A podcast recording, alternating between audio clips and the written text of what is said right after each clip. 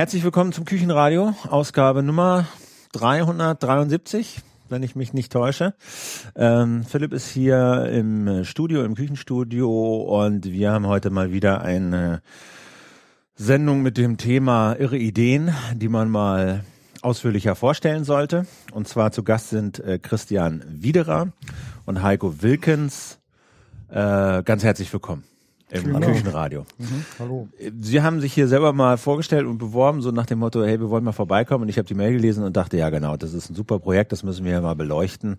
Es geht um ein öffentliches Weltraumteleskop.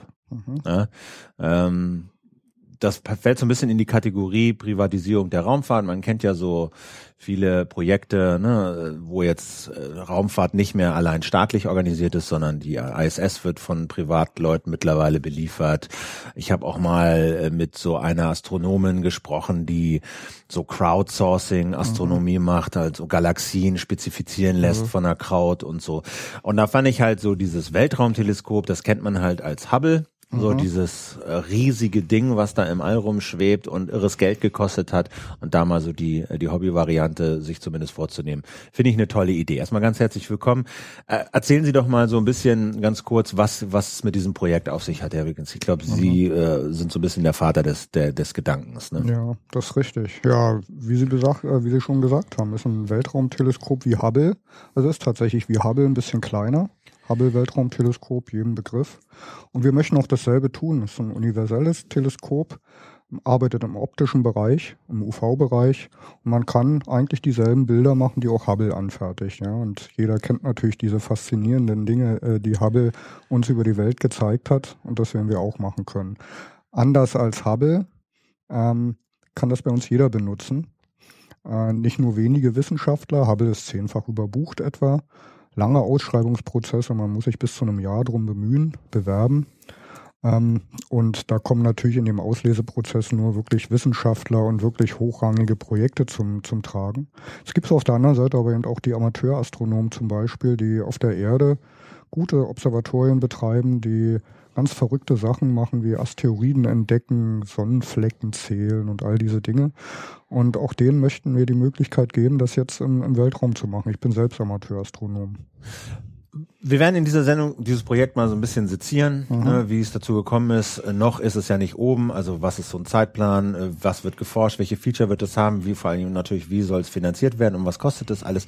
Mhm. Aber bevor wir damit anfangen, äh, erzählen Sie doch mal ein bisschen was aus Ihrem, aus Ihrem Hintergrund. Also ähm, Herr Widerer, wie, wie sind Sie zu diesem Projekt gestoßen? Astrofaktum heißt, was ist das eigentlich? Ist das die Firma oder Mhm. äh, heißt das Projekt? Wie ist das?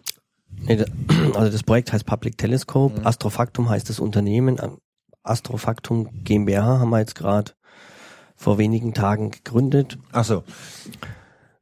Ich muss mal hier das Mikro ein bisschen rausmachen. So, genau. Ja, sagen Sie mal. Genau. Erzählen Sie mal ein bisschen das ist Struktur. Also Public Telescope heißt das Projekt, Astrofaktum ist, das die Projekt, Firma. Ist genau, ist die Firma, die das Ganze betreibt und dazu haben wir gerade vor kurzem die GmbH gegründet. ja. Das ist wichtig, auch wenn man auf Investorensuche geht oder Kooperationen eingeht, dass man einfach halt auch eine solide Basis Und was hat es, Das was so hat es mit diesem hat. Institut für Astronomie und Weltraumtechnik auf sich? Wie gehört das dazu? Ja, Das ist frage- eigentlich, hake ich mal ein, nicht? Also der, das kommt aus meinem Hintergrund.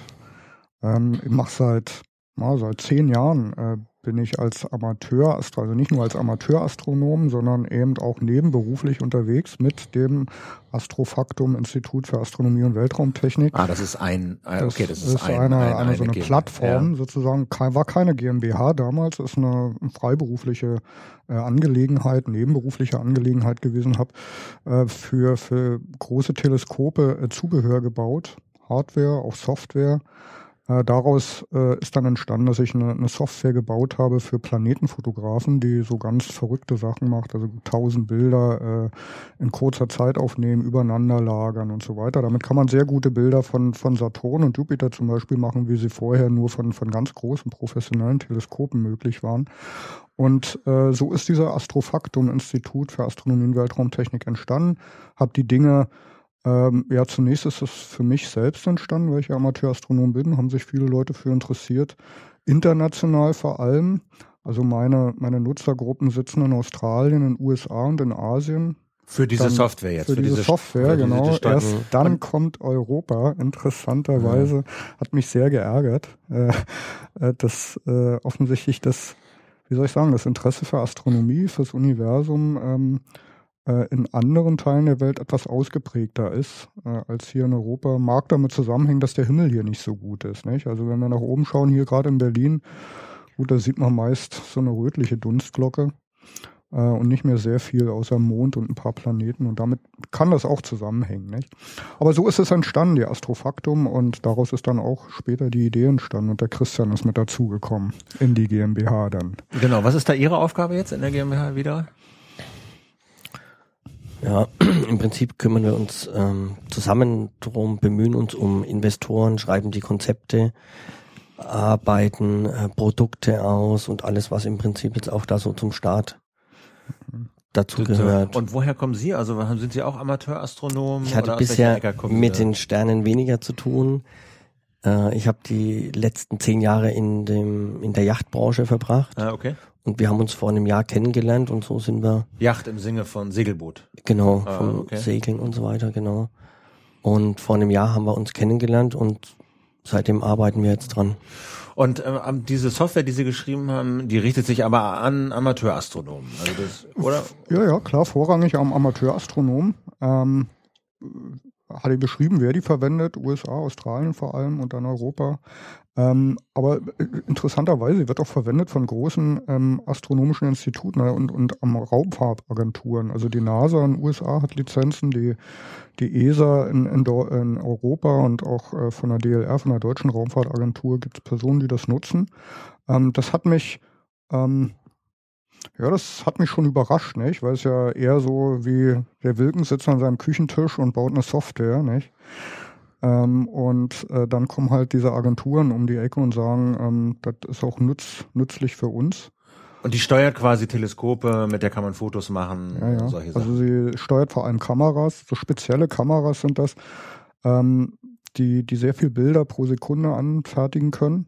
Damit kann man sehr viel Bilder von Planeten halt in kurzer Zeit machen. Das ist wichtig, weil die Atmosphäre zwischen uns und dem Planeten ist und die Luft immer so ein bisschen verzerrt. Deswegen braucht man viele Bilder, um die besten auswählen zu können. Und dann bekommt man halt so richtig gute Bilder äh, herausselektiert, wie sie eben vom Weltraumteleskop zum Beispiel möglich wären. Und was ist Ihr beruflicher Hintergrund?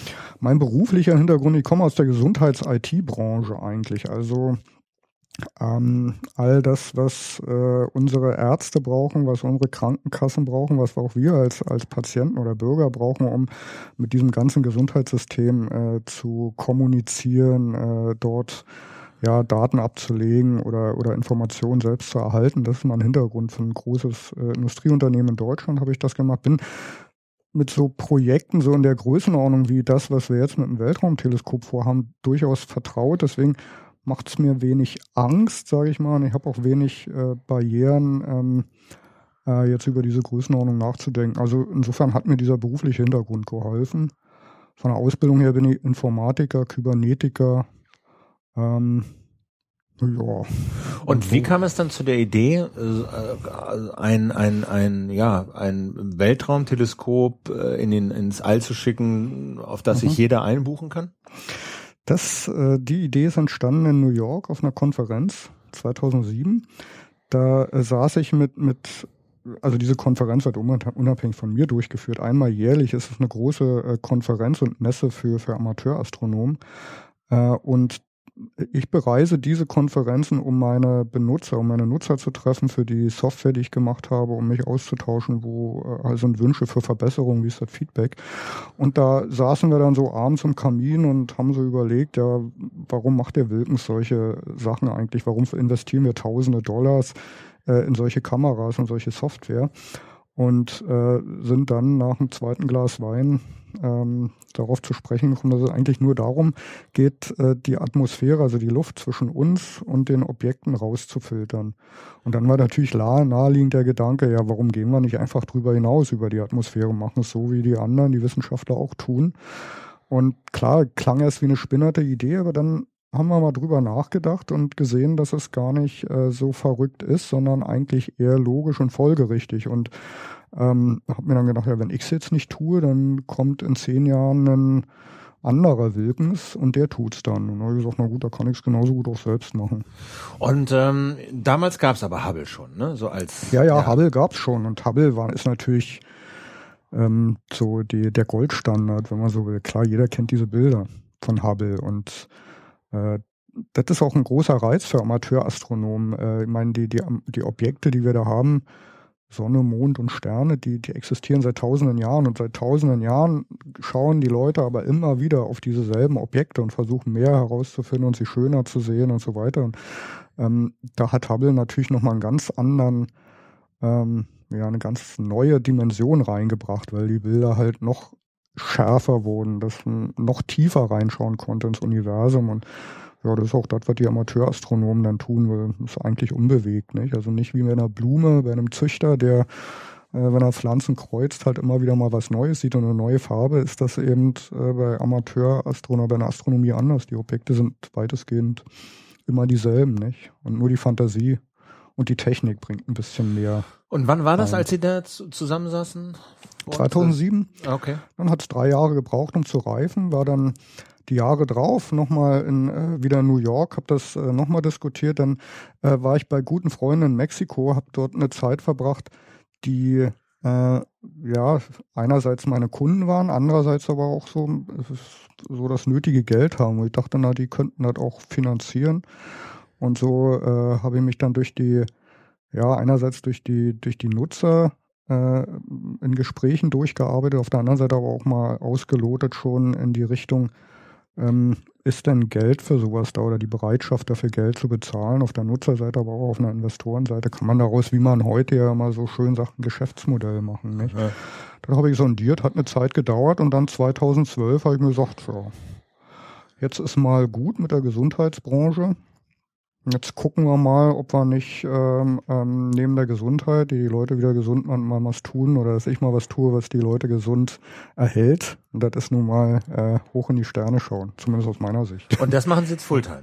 Das mache ich jetzt Fulltime, ja. Ich habe, äh, wie gesagt, drei Jahre äh, die, die, die Reifezeit gebraucht, um zu schauen, kann mich das tragen? Äh, ist, die, ist die Idee so ja, hat sie, hat sie eine Dimension, dass sie, dass sie ein paar Leute ernähren kann, dass sie, äh, dass sie so interessant ist für, für Geldgeber auch da mitzugeben und habe die Entscheidung getroffen, ja, das ist so. Und jetzt bin ich da reingegangen. Und wie viel arbeiten jetzt bei Ihrem, bei Astrofaktum? Wie viel sind da so angestellt? Wie groß ist der Laden? Wir sind zu zweit, ja. äh, Fulltime, der Christian und ich. Ja. Arbeiten vor allem an der, an der Investierung, äh, an der, an der Finanzierungsseite. Äh, natürlich auch viele Gespräche mit, mit äh, Kooperationspartnern und, und äh, Nutzern. Äh, wir werden unterstützt von äh, einer Person, die sich in der Finanzierungs, ähm, äh, in Finanzierungsangelegenheiten sehr gut auskennt, in Fördermitteln und solchen Dingen. Nicht? Also auch wir denken auch darüber nach, öffentliche Gelder mit äh, verwenden zu können auf EU-Ebene oder auch aus Deutschland. Da kriegen wir Unterstützung von äh, jemandem aus Österreich, also ein internationales Projekt, wenn man so will. Nicht? Wobei die einen werden das ähm, kann sagen, Österreich ist ja noch nicht richtig Ausland, aber ich sehe so, es ist Ausland. also äh, ja, aus Österreich bekommen wir Unterstützung. Äh, dann haben wir äh, noch äh, eine Dame, die uns äh, sehr intensiv unterstützt in den Angelegenheiten, die äh, ja, wo der Christian und ich uns irgendwie schwer tun, ja, so Kongresse organisieren. Workshops organisieren, ähm, mal querlesen bestimmte Dinge, die so die Männer halt ein bisschen spröde formulieren, ja, die ähm, macht die Annette dann noch ein bisschen rund. Okay, okay. Plus, dass also wir natürlich so unseren, unseren Beirat um uns haben, die natürlich auch da relativ eigentlich ganz stark eingebunden sind zu verschiedenen Themen, ob es in der Wissenschaft ist, ob es strategische Themen sind oder ja. Bevor wir jetzt so ein bisschen über Finanzierung äh, reden, lassen Sie uns noch mal kurz diese Vision so ein bisschen skizzieren. Also Hubble hat, glaube ich, eine Milliarde gekostet, ist groß, glaube ich, wie so ein Schulbus, mhm. ja, ähm, ist un, ja unglaublich begehrt. Wir haben es gesagt, mehrfach überbucht. Es ist schwer, da überhaupt Zeit drauf zu bekommen, das nutzen zu dürfen. Welche Dimension äh, hat im jetzigen Stadium äh, das ihr ihr Teleskop? Also was, ich meine, es mhm. ist ja noch nicht gebaut und so, aber was schwebt Ihnen da bisher so vor? Ja, gehen wir mal vom Hubble wieder auf. Ähm, also wir Astronomen reden immer darum, wir müssen Licht sammeln. Das heißt, äh, wie groß ist das Teleskop? Also wie groß ist der Spiegel? Heute verwendet man Spiegelteleskope zumeist. Hubble hat zweieinhalb Meter Spiegel. Durchmesser. Ja. Äh, wir werden äh, einen knappen Meter haben, also Okay. zweieinhalb mal kleiner etwa. Also, ja. Ähm, das heißt 40 Prozent. Was, Damit was, kann man genau, was, was hat das für, für Folgen, dass es kleiner ist? Äh, Man kann weniger Licht sammeln, das heißt, man sieht dunkle Objekte nicht so gut, wie Hubble das kann. Okay. Äh, Und wir sind nicht ganz so scharf wie Hubble, aber wir sind äh, sehr, sehr viel mit den 80 Zentimetern oder knappen Meter, die wir planen, sind wir sehr, sehr viel schärfer als das, was man von der Erde aus machen kann, egal wie groß das Teleskop ist, weil wir eben von dieser Schicht äh, der Luft, die zwischen den Teleskopen auf der Erde und dem Weltraum ist, äh, limitiert sind. Und dieser Limitierungsfaktor liegt etwa, jetzt mal um so einen Fachbegriff zu verwenden, so bei 0,5 bis einer Bogensekunde. Äh, und wir sind im Weltraum bei 0,1 Bogensekunden mit unserem Weltraumteleskop. Also was heißt das? Faktor. Bogensekunde ist ja Teil von so einem Kreis. Das sind Äh, 3600, das ist der 3600. Teil eines Grades. Also Und- das und- ist sehr klein. und, und was heißt das, dass sie da besser sind? Wir sind sehr viel schärfer. Das Ah, heißt, okay. ähm, äh, jeder kennt das sicher, wenn er mal durch ein offenes Feuer geschaut hat oder durch, über so eine Kerze rüber geschaut ist, wie die Luft dort äh, äh, vibriert und äh, äh, so Flirren äh, entsteht. Und äh, das ist genau das, was auch äh, die Teleskope sehen, wenn sie nach oben schauen, weil wir ja hoch vergrößern wollen. Und das limitiert die, ähm, die, die Teleskope auf der Erde. Da gibt es natürlich auch Software, die da ein bisschen was machen kann, aber eben nicht nur begrenzt. Und im Weltraum hat man das nicht. Deswegen sind wir um Faktor 5 etwa besser als das, was man auf der Erde machen kann. Und das ist schon richtig gut. Aber Spektrum ist optisches Spektrum. Ja, ein bisschen mehr. Also für die Amateure natürlich. Wir kennen das optische Spektrum vor allem, weil man von der Erde eben aus das optische Spektrum nur sehen kann. Deswegen kennen sich Amateure sehr gut aus. Wir möchten den Amateuren das bieten, was sie heute kennen am Spektrum. Das ist die optische, äh, der optische Bereich. Deswegen sind wir im optischen. Wir sind aber auch im UV, im ultravioletten. Das kann man von der Erde aus nicht machen.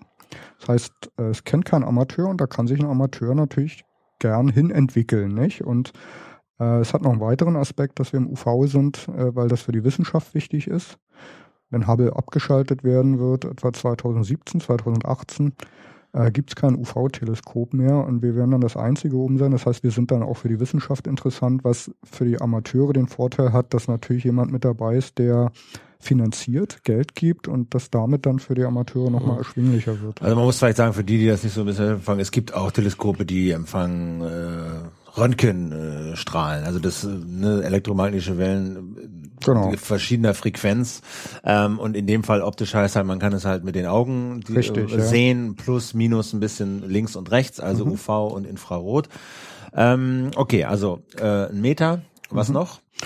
Ein Meter ähm, werden wir etwa sein, knapper Meter. Dann haben wir dahinter sozusagen als Kameras, nicht? Äh, Kameras sind äh, für den UV-Bereich eine spezielle Kamera, äh, die Bilder machen kann und äh, einen sogenannten Spektrographen. Da heißt, da kann man einen Spektrograph, kann man halt dieses äh, elektromagnetische Spektrum zerhacken und kann dann halt sehr genau gucken, in welchem Wellenlängenbereichen äh, ist ein Stern jetzt besonders hell oder dunkel oder Nebel. Das ist äh, für, für Auswertung oder wenn man wissen will, woraus besteht dieser Stern, ist das wichtig. Das ist sozusagen der Fingerabdruck.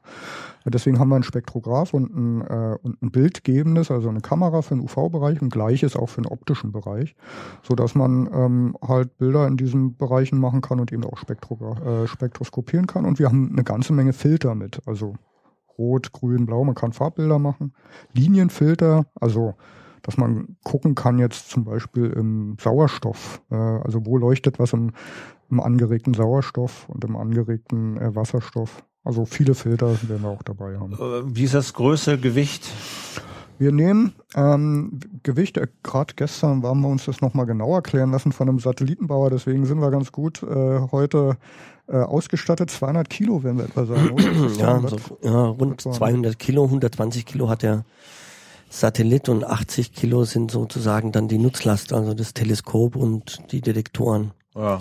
Das hört sich nicht viel an, ist im Weltraum alles gewichtsoptimiert. Ähm, äh, ja, es, es, Wie groß ist der dann? Also Kubikmeter, Meter, Meter, Meter, ist so. etwa Meter, Meter mal Meter etwa, kann man so Mhm. grob sagen.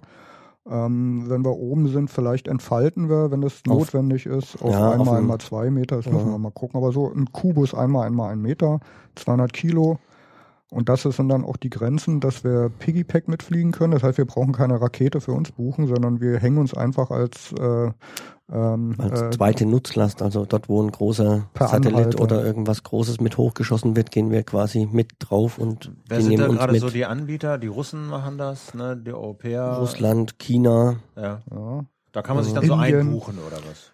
genau, die, ja, die bieten halt freie Kapazitäten an, und- also quasi für, für so eine Zweitnutzlast und dann muss man einfach schauen, was hat man für eine Hardware und passt die da bei denen rein und haben die die Montagevorrichtungen und dann Um die zu befestigen. oder? Das ist dann genau, um das zu nützlich, fixieren ja. oder möglicherweise nehmen die ein, ähm, setzen die ihre eigentliche Nutzlast viel früher ab, als man eigentlich selber hin möchte. Das heißt, man fliegt dann noch mal ein Stück weiter oder da muss man genau wissen, wo, in welchen Orbit will man und Und welchen Orbit will man? Ja, welchen Orbit wollen wir? Also wir wollen, eigentlich reicht uns der LEO, äh, so ein Fachbegriff, kannte ich vor einem Jahr auch nicht, äh, der Low Earth Orbit, also das, was relativ tief ist, da wo auch die ISS fliegt, Also so 400, 300, 600 400 Kilometer. Ja. Kilometer. Ja. Das ähm, ist eigentlich ist das günstigste, können wir nehmen. Äh, wenn man dann runter auf die Erde schaut, sieht man natürlich, dass die Erde sehr viel ähm, großen ähm, Blickfeld einnimmt und da kann man natürlich keine astronomischen Objekte sehen. Deswegen denken wir, äh, dass wir vielleicht ein bisschen höher gehen. Das ähm, ja, ist, äh, ist der Punkt, da brauchen wir eine Konzeptphase, wo wir auch schon Geld reinstecken müssen, wo Experten zusammenhocken, sitzen und ausarbeiten, was ist denn jetzt das Optimum? Was bedeutet das, wenn man ein bisschen höher geht? Braucht man mehr Treibstoff? Kann man aber vielleicht mehr Zeit beobachten? Kann wieder mehr einnehmen? Mhm. Und so weiter. Also da muss man dann ein Optimum finden. Das äh, wird etwa ja, in einem halben Jahr so der, der Fall sein, dass wir das genau wissen. Aber so mal äh, grob gesagt kann man sagen, uns reicht der Leo, 600 Kilometer wären optimal. Schön, 1000 wären auch schön. Also 1000 wären auch schön. Äh, geostationär wäre perfekt, weil dann 30.000 oder was? 36.000, da kommt man wieder in andere ähm, äh, Herausforderungen rein. Da ist die Strahlung ein bisschen höher da oben. Da muss man dann die Elektronik mehr härten. Ja, also da oben kann dann durchaus mal ein Chip ausfallen, weil halt so ein energiereiches Teilchen einschlägt. Das vergisst man dann- immer, ne? Das geostationär, man sagt immer so geostationär, aber das ist einfach äh, nochmal richtig, richtig, richtig viel, viel weiter weg, ne? Das ist Ja, nicht ja. irgendwie ISS sind 400 Kilometer und 36.000 ist Das dann ist richtig geostationär. weit, das ja. ist dann, da ist die Erde dann auch nicht mehr so furchtbar groß, glaube ich, ne? Da ist sie nicht mehr so richtig groß. Klar, kann man sie ja ausrechnen. Eigentlich, wenn man weiter weggeht, wird es kleiner, das. Objekt. Ähm, das, äh, ja, das ist einfach so. Ja. Und aber kostet halt mehr. Geld da hochzukommen. Kostet ne? viel mehr Geld, da hochzukommen. Ähm, Was kostet das so? Also ich meine, haben Sie das mal so überschlagen, Oh, so ja. den Leo da zu kommen? Was kostet das? Mal wieder.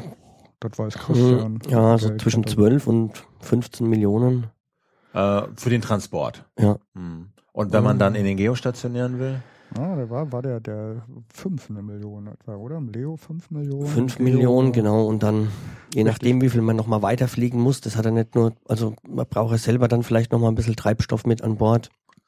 Plus, dass man halt auch bei dem Start dann einfach in einen anderen Orbit nochmal zusätzlich weitergeschossen wird. Also, was wir heute äh, so kalkulieren, ist, dass wir mal so von 5 bis 8 Millionen ausgehen, Mhm. die wir brauchen, um einen Bus zu finden, der uns hochnimmt. Ähm, ja, und da kann man gucken, nimmt Und- man die Russen, die Inder, die Chinesen. Die fliegen da mittlerweile alle hoch. Und, und, und geostationär, ist das jetzt eine ganz andere Größenordnung oder kostenmäßig oder? Ist Das eine hängt, variiert auch immer so ein bisschen, das wird ja auch oft nach Gewicht gerechnet, ne? Also Mhm. jedes Kilo kostet, kann man sich ja dann umrechnen, ein paar hunderttausend Euro oder noch mehr und das hängt dann einfach von solchen Faktoren da ab, ne? Was hat man? Und das Interessante ist, ähm, et, äh, weil Sie so fragen, nicht? Äh, was kostet es denn jetzt Ja. genau, nicht? Äh, das gibt keinen richtigen Markt dafür. Also es gibt keine Marktzahlen, die man so hört. Äh, der Weg ist, man wendet sich äh, an so einen Broker. Das sind die Leute, die, die gut wissen, wann, wo, was fliegt, die dann da sozusagen dealen können und dann kommt eigentlich erst der Preis raus. Das ist noch, ist nicht so wie mit einem Mietwagen, wo man jetzt Europcar, Sixt und äh, wie sie wie sie heißen Ja. und vergleichen kann, sondern da gibt es ein paar wenige Broker, die kungeln das dann aus und dann nimmt man oder man äh, geht auf einen anderen rauf. Äh, man kann auch so spezielle Deals machen, zum Beispiel wenn man ähm, eine Kooperation mit dem Haupt, mit der Hauptnutzlast hat, nicht? Dass der ein Interesse hat, mit, mhm. dass man einen mitnimmt, dass man das halt für einen halben Preis für, oder dass er einen so mitnimmt, nicht? Ah. Die also ein Satellitenkonsortium genau. äh, oder Richtig. irgendwie so. Astra ne? oder so. Astra ja, oder so, ne? Aha. Und ähm, zählen Sie da in dem Bereich eigentlich so Transport auch auf diese Privatisierung der Raumfahrt? Also dass da mhm. irgendwann mal so meine Space One und so, die sind ja jetzt schon da, glaube ich, mhm. äh, zugange und äh, versorgen schon die ISS. Mhm. Haben Sie schon gemacht, glaube ich, ne? Ist schon einer hochgeflogen zur ISS, ja, ja. ne? Äh, mit mit mit mit ähm, äh, Versorgungsgütern. Genau. Ähm, rechnen Sie da mit einem signifikanten Preisdruck und dass es billiger wird, wenn so Private da mit reinkommen? Ja, schon. Also die, die Kapazitäten, also der Preis, also man kann ja schlecht, schlecht sagen, er verfällt, aber er, er, die Kurve geht nach unten. Klar, wenn mehr Kapazitäten sind, das ist ein richtiges Business, nicht? Und nicht umsonst spricht man ja häufig auch von Weltraumschrott. Der muss ja irgendwo herkommen. Also äh, irgendwer muss den ja hochgeschossen haben. Mhm. Also nicht den Schrott, sondern das, was dann später mal zum Schrott geworden ist. Also äh, Kapazitäten sind da, die werden mehr, weil das Interesse, das wirtschaftliche Interesse mehr wird am, am, an der Nutzung des Weltraums. Ähm, und damit verfallen dann natürlich auch die Preise, nicht? Auch bedingt natürlich dadurch, dass einfach Shuttleflüge um ein Vielfaches teurer sind, als wenn ich nur irgendwo eine kleine Rakete start, die was absetzt und dann wieder zurückfällt oder ja, fällt, genau oder halt einfach verglüht dann ja, die größeren Teile genau. Und bei einem Shuttle da haben wir ganze Mannschaft mit an Bord. Ja, fliegt genau, auch wieder zurück ja und sein hier ne? ja, das genau das, das ist ja völlig unbemannter Transport Mhm. Ähm, kommen wir nochmal zurück zum Satelliten. Also Sie haben sozusagen den, den, den, den, den, das Teleskop, das ist ein Meter, den Spiegel, die Kameras, die das aufnehmen, so ein paar andere Sensoren noch äh, mhm. äh, und, und, und, und Filter. Ähm, dann müssen Sie aber, ähm, also was das Teleskop macht, ist Fotos, ne? mhm. so Bilder. Ne? Die werden dann, dann nämlich auch temporär zumindest oben gespeichert, aber mhm. das Ding wird ja nicht wieder runtergeholt, um die Chipkarte mal zu wechseln. Wie kommen denn die Daten auf die Erde? Ähm, die werden ja, also gefunkt, ja, wie ja. man so schön sagt. Ähm, das gibt so einen sogenannten Downlink. Auch dafür gibt es wieder Kapazitäten, äh, Anbieter, die, äh, die dort sozusagen große Antennen auf der Erde managen. Äh, und solcher Anbieter werden wir uns voraussichtlich bedienen. Ähm, dass wir, das hat ja den Vorteil, wir brauchen uns keine kann, äh, Frequenzen kaufen oder mieten, sondern wir würden dann in den Pool dieser Anbieter fallen und wann immer wir dann äh, über so eine, ähm, so eine Schüssel oder so, so ein, äh, ja, eigentlich so ein Kanal fliegen, dann werden wir bedient und unsere Daten werden runtergesaugt und äh, für den temporären Fall ist dann die Frequenz für uns gebucht.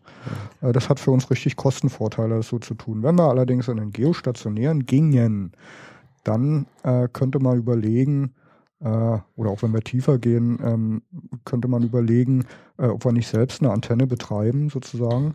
Ah, also das muss man vielleicht nochmal erklären. Äh, in diesem in diesem Lower Earth Orbit heißt es, sie fliegen quasi wie die ISS am Tag Richtig, mehrmals um die ja. Erde. Und geostationär bedeutet der Satellit oder ihr Teleskop in dem Fall steht einfach in sehr sehr großer Höhe immer über dem gleichen Punkt der Erde und dreht sich sozusagen mit der Erde im selben hm. Tempo, also das, viel höheres Tempo. Man kann das gut vergleichen mit diesen Astra-Satelliten, die ja. uns quasi per Satellit ähm, dieses äh, Fernsehsignal runterschicken. Da brauche ich im Prinzip nur im Garten eine Schüssel aufbauen, eine größere Kandidaten empfangen. Und sehe immer wirklich diesen einen Satelliten. Ja, ja genau. Und empfangen von dem, genau. die Daten. Na, und muss jetzt nicht wie bei der ISS äh, über der ganzen Erde äh, Antennen verteilen, um mhm. dann, wenn die ISS mal drüber fliegt, äh, ähm, ne, äh, zu kommunizieren.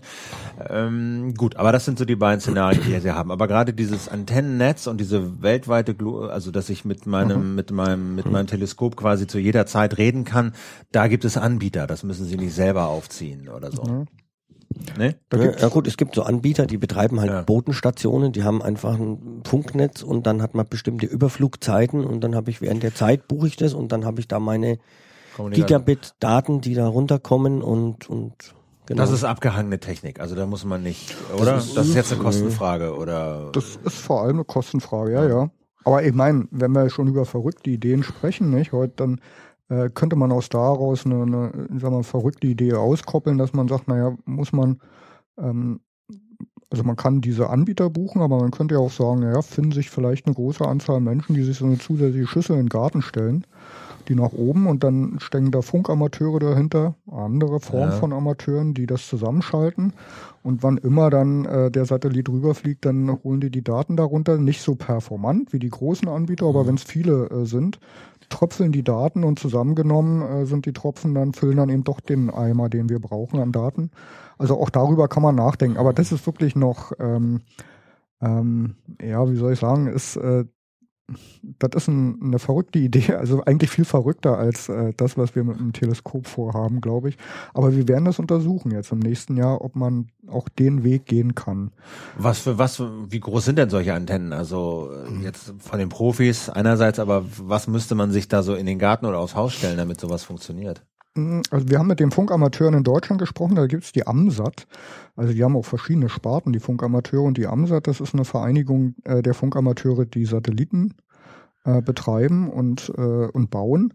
Die gibt's sehr viel länger als die Amateur, ähm, äh, als die Amateurastronomen im Weltraum. Äh, seit, seit 30 oder 40 Jahren äh, schicken die Satelliten hoch. Die kennen sich damit gut aus und die sagen uns, ja, da stellt sich, also wie so eine Astra-Schüssel, stellt man sich dann als Funkamateur einen Garten oder auch als Privatperson kann sich einen Bausatz kaufen, stellt das da rein. Das würde ausreichen, wenn man genug davon hat. Das geht. Okay. Und auf der anderen Seite, um, um so den Gegenpol äh, zu machen, das gibt äh, die Funkamateure selbst, betreiben so eine Station in, in Bochum oder in Bonn, Mhm, so ein so Spiegel, 20 Meter haben ein die, 20 glaub ich. Meter Ja. Spiegel und das ist so dann die, die, die professionelle äh, äh, Variante, nicht? Also große äh, Spiegel zu haben. Also Spiegel heißt nicht Ähm, optisch ja, ja, reflektiert, heißt sondern halt so eine eine, so eine, so eine Genau, eine Schüssel. Satellitenschüssel, ja, ja. so eine Satellitenschüssel, ja, ja. Genau. Genau. Ah ja, 20 Meter, immerhin. So, Immerhin, das, ja, das, schon- ist eine, das ist eine große. Damit äh, gucken die richtig weit und unterstützen die NASA zum Beispiel. Da gibt's Kooperationen tatsächlich. Die unterstützen die NASA in ihrem sogenannten Deep Sky Network, meine ich, heißt das. Das heißt, diese äh, oder kommun zu kommunizieren mit den Satelliten, die irgendwie vor 30 Jahren gestartet sind, die jetzt schon am Ende äh, unseres Sonnensystems rumfliegen, immer noch funktionieren und ähm, mit Hilfe von so einer 20 Meter Antenne kann man dort Mhm. die Daten halt ähm, empfangen. Und also Funkamateure haben ja jetzt auch gerade den verloren gegangenen äh, Rover von den Chinesen eigentlich wieder gefunden. Ne? Die haben dann da einfach so Frequenzbänder abgesucht und dann haben den Chinesen gezeigt, Mensch, da ist er und der piepst wieder. Der lebt noch.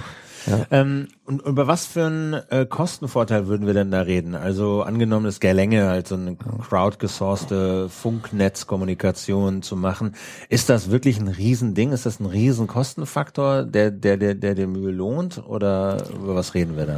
Wissen wir noch nicht. Ah. Also wir wissen es deswegen nicht, weil äh, für uns das ein Optimierungsproblem ist. Wir müssen ja, äh, wenn das, was wir vorhaben, funktionieren soll, dann müssen wir Geld einnehmen. Nicht? Und wenn wir jetzt sagen, wir machen es mit Amateuren, dann ähm, wird sicher die, der sogenannte, die Verfügbarkeit vielleicht geringer sein, nicht? Dann ist man nur 80 Prozent verfügbar, dann kann man in der Zeit halt nicht äh, verkaufen. Und deswegen äh, können wir es heute noch nicht sagen, weil wir diese Optimierungsrechnung machen müssen. Dazu brauchen wir wiederum die Preise von den Profi-Anbietern. Die bekommen wir erst, wenn wir einen Kooperationsvertrag haben und, und in, einer, in Unterfinanzierung sind und so weiter. Das sind all die Dinge, Ja, kommen wir vielleicht noch späteren drauf zu sprechen. Und, diese Finanzierungsgeschichten reden wir noch. Ja, ja. Äh, bleiben wir noch mal ganz kurz beim Satelliten. Gibt es denn da noch irgendwas Technisches, was man noch beschreiben muss? Also bisher habe ich vor Augen so einen ähm, Kubikmeter Würfel, ne, so eine Öffnung nach draußen, äh, guckt nicht auf die Erde, sondern in die andere Richtung. Genau. Ähm, macht Fotos, speichert die zwischen und funkt die dann, wenn sich die Gelegenheit bietet, auf die Erde. Ja, man könnte mal erzählen, dass es hier, dass wir auf so einen möglichen TED-Bus setzen. Der wird, ist hier sogar in äh, Berlin, Adlershof, entwickelt worden. Was ist das? Das ist, die haben quasi einen, äh, so einen Standardbus entwickelt in zwei verschiedenen Größen, der genau für solche Missionen äh, gut genutzt werden kann. Normal, wenn man so einen Satelliten baut, fängt man wirklich von Null an. Was heißt denn Bus in dem Fall? Bus also ist der Bus ist quasi an sich der Satellit, Aha, wo dann quasi das Teleskop als Nutzlast draufkommt. okay. Und die haben so einen Standardbus entwickelt. Was heißt, also ich dachte, das ist drin. Ich habe immer so einen Würfel vor Augen, in Ja, dem genau. das Teleskop sitzt. Ja, der Würfel, der ist eher Ja. so die so die äh, Steuereinheit, da sind die Akkus drin, die ganze äh, Steuerung oder auch die ganze Funktechnik, Ja. GPS-Systeme, plus dass die die Solarpanel dranhängen. Und dann wird oben drauf werden halt die Instrumente gesetzt, Kameras, sonstige Objektive oder Ja. Detektoren für Alle Also mögliche so Bereiche. Wie ein Sattelschlepper, wie ein LKW, Ah. der ja, der, wenn er zu ist, wenn er eine Plane drum Ah. hat, hat er so genau die Mhm. Maße, jetzt in dem Ja. Fall einmal einmal ein Meter. Wie so eine, oh, ja, genau. Genau, und wenn man die Plane wegnimmt, dann sieht man die Nutzlast, also die Container oder was die auch da mal drin Ah, haben. okay. Und das wäre dann unser Satellit. Und, und dieser Sattelschlepper selber wäre dann der Bus sozusagen. Richtig. Diese Palette, Genau, auf der das ist der Bus. Also diesen und das quasi ist auch, Stand, genau, und die haben da so einen Standard entwickelt, haben da quasi so einen kleinen und einen großen, je nachdem, was für Anwendungen man mitnehmen möchte. Und das bietet halt schon einen enormen Vorteil, weil man halt nicht wirklich von Null anfängt, sondern weil viele Sachen, die da äh, doch in dem wahnsinnig filigran sind, weil die Sachen flugtauglich sein müssen oder halt einfach für den äh, Einsatz im Orbit geeignet sein müssen, halt da standardisiert sind und das zum dieses Grundgerüst einfach da ist. Ne? Also auch so ein der Prozessor, der sich drum kümmert, so um lebenserhaltende Systeme. Ach, das ist da alles schon drauf. Der, das hat der schon Ah. und das muss ich nicht alles neu entwickeln. Hingegen bei so anderen Satelliten, die wirklich frei äh, da neu entwickelt werden, da fängt man wirklich bei Null an. Deswegen dauert es dann auch manchmal zehn Jahre, bis so ein Satellit dann irgendwann das Fliegen anfängt. Was kriegen Sie denn von diesem Bus? Also was, um was müssen Sie sich da nicht mehr kümmern? Naja, der kümmert sich erstmal drum, dass er sich selbst am Leben erhalten kann, dass er sich um die äh, Grundversorgung, Strom und so weiter kümmert. Ja. Der weiß auch, wo er sich gerade befindet oder in welcher Richtung er ausgerichtet ist. Er kümmert sich um die Kommunikation, also rauf und runter mit den Daten, also Steuerdaten empfangen und, und, und Telemetriedaten plus Bilddaten senden. Ah, Ähm, also das ist ja schon eine ganze Menge. Computer also, hat er mit dabei, Ja, also der kann ja. mit äh, übernehmen, so bestimmte äh, Leistungen, irgendwelche Sachen zu errechnen.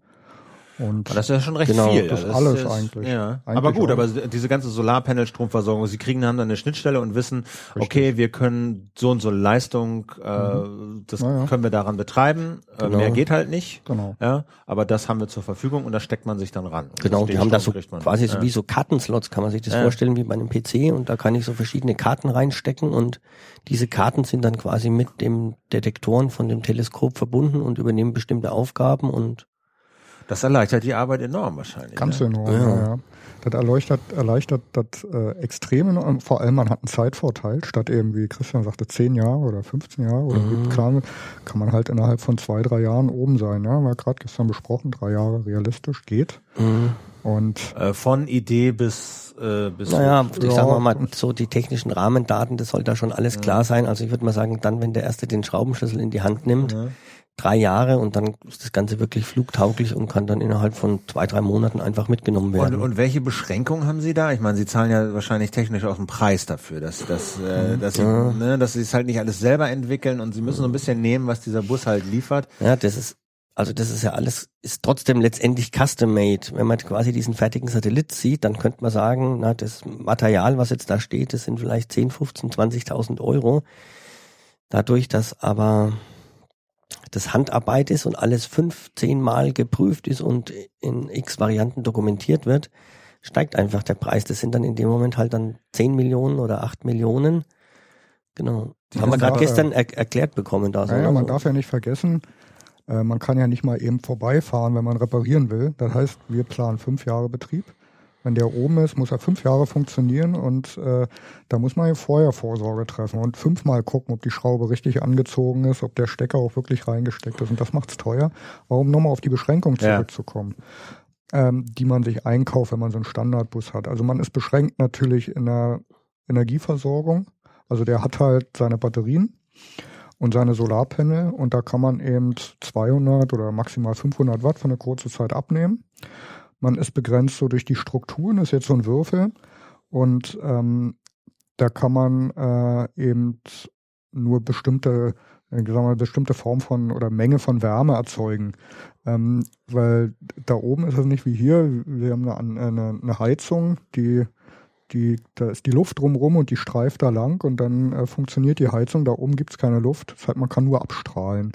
Und wenn die Fläche begrenzt ist, also wenn nur einmal, einmal einen Meter haben, kann man nur eine bestimmte Menge an Wärme abstrahlen und Weil mehr man einfach mehr nicht. nicht los wird, weil es dann zu heiß wird. Und dann Okay. wird man, dann eben, dann stirbt man den Wärmetod. Das ist, äh, durften wir lernen, eigentlich die grundsätzliche Beschränkung bei so einem äh, äh, so Standardding, dass man einfach grundsätzlich in der Energieumsetzung äh, beschränkt ist, weil man sonst den Wärm Wärmetod stirbt. Also das ist so eine Sache.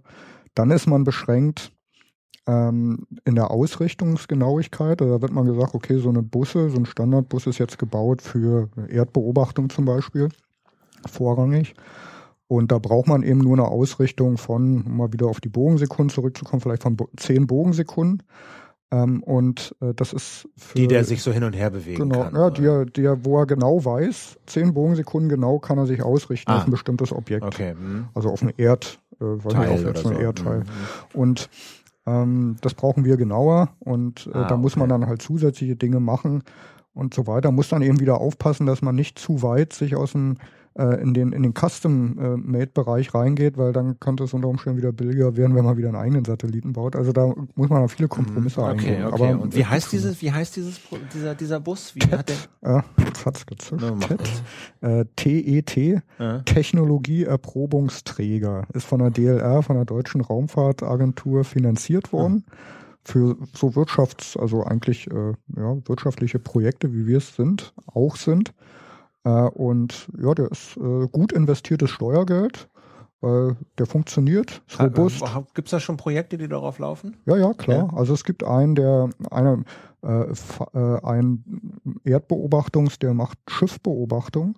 Also um zum Beispiel jetzt zu sehen, ähm, hat einen wirklich einen wirtschaftlichen Hintergrund, man guckt runter und äh, wenn sich ein Schiff anmeldet am Hafen, äh, dann muss ja in der Regel der Zoll drauf und gucken und prüfen und so weiter. Und wenn man jetzt aber anhand von so Satellitendaten nachweisen kann, der ist zwischendurch keinen anderen Hafen eingelaufen und ist in der EU gestartet, kommt zur EU und ist aber wirklich nicht anderen angelaufen, dann kann man sich den Zoll sparen. Also dann sind das Kostenvorteile. Dann äh, ein anderes, äh, dass man landwirtschaftliche Beobachtungen macht. Man schaut immer auf Felder runter und äh, kann genau erkennen, ist das jetzt erntereif oder muss da jetzt nochmal gedüngt werden. Das äh, spart natürlich für für, für, äh, für, für Landwirte ähm, sehr, sehr viel Arbeit.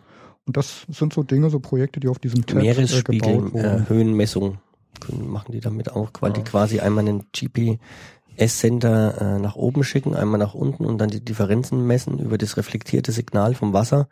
Dann kann man quasi das und okay, sogar auch so okay, Temperaturen. Okay. Aber das ist also so ein bisschen ja. so schon etablierte Technik, ja, die, die, auf die Sie jetzt aufsetzen können. Wenn Sie jetzt bei einem Satellitenbauer waren, was haben Sie danach noch so gelernt jetzt gerade gestern, vorgestern? Ähm, ja, war, war ja, wir, Berlin ja, ja, wir, wir, wir, haben ja gelernt, wofür man Hiltis alles einsetzen kann. Ne?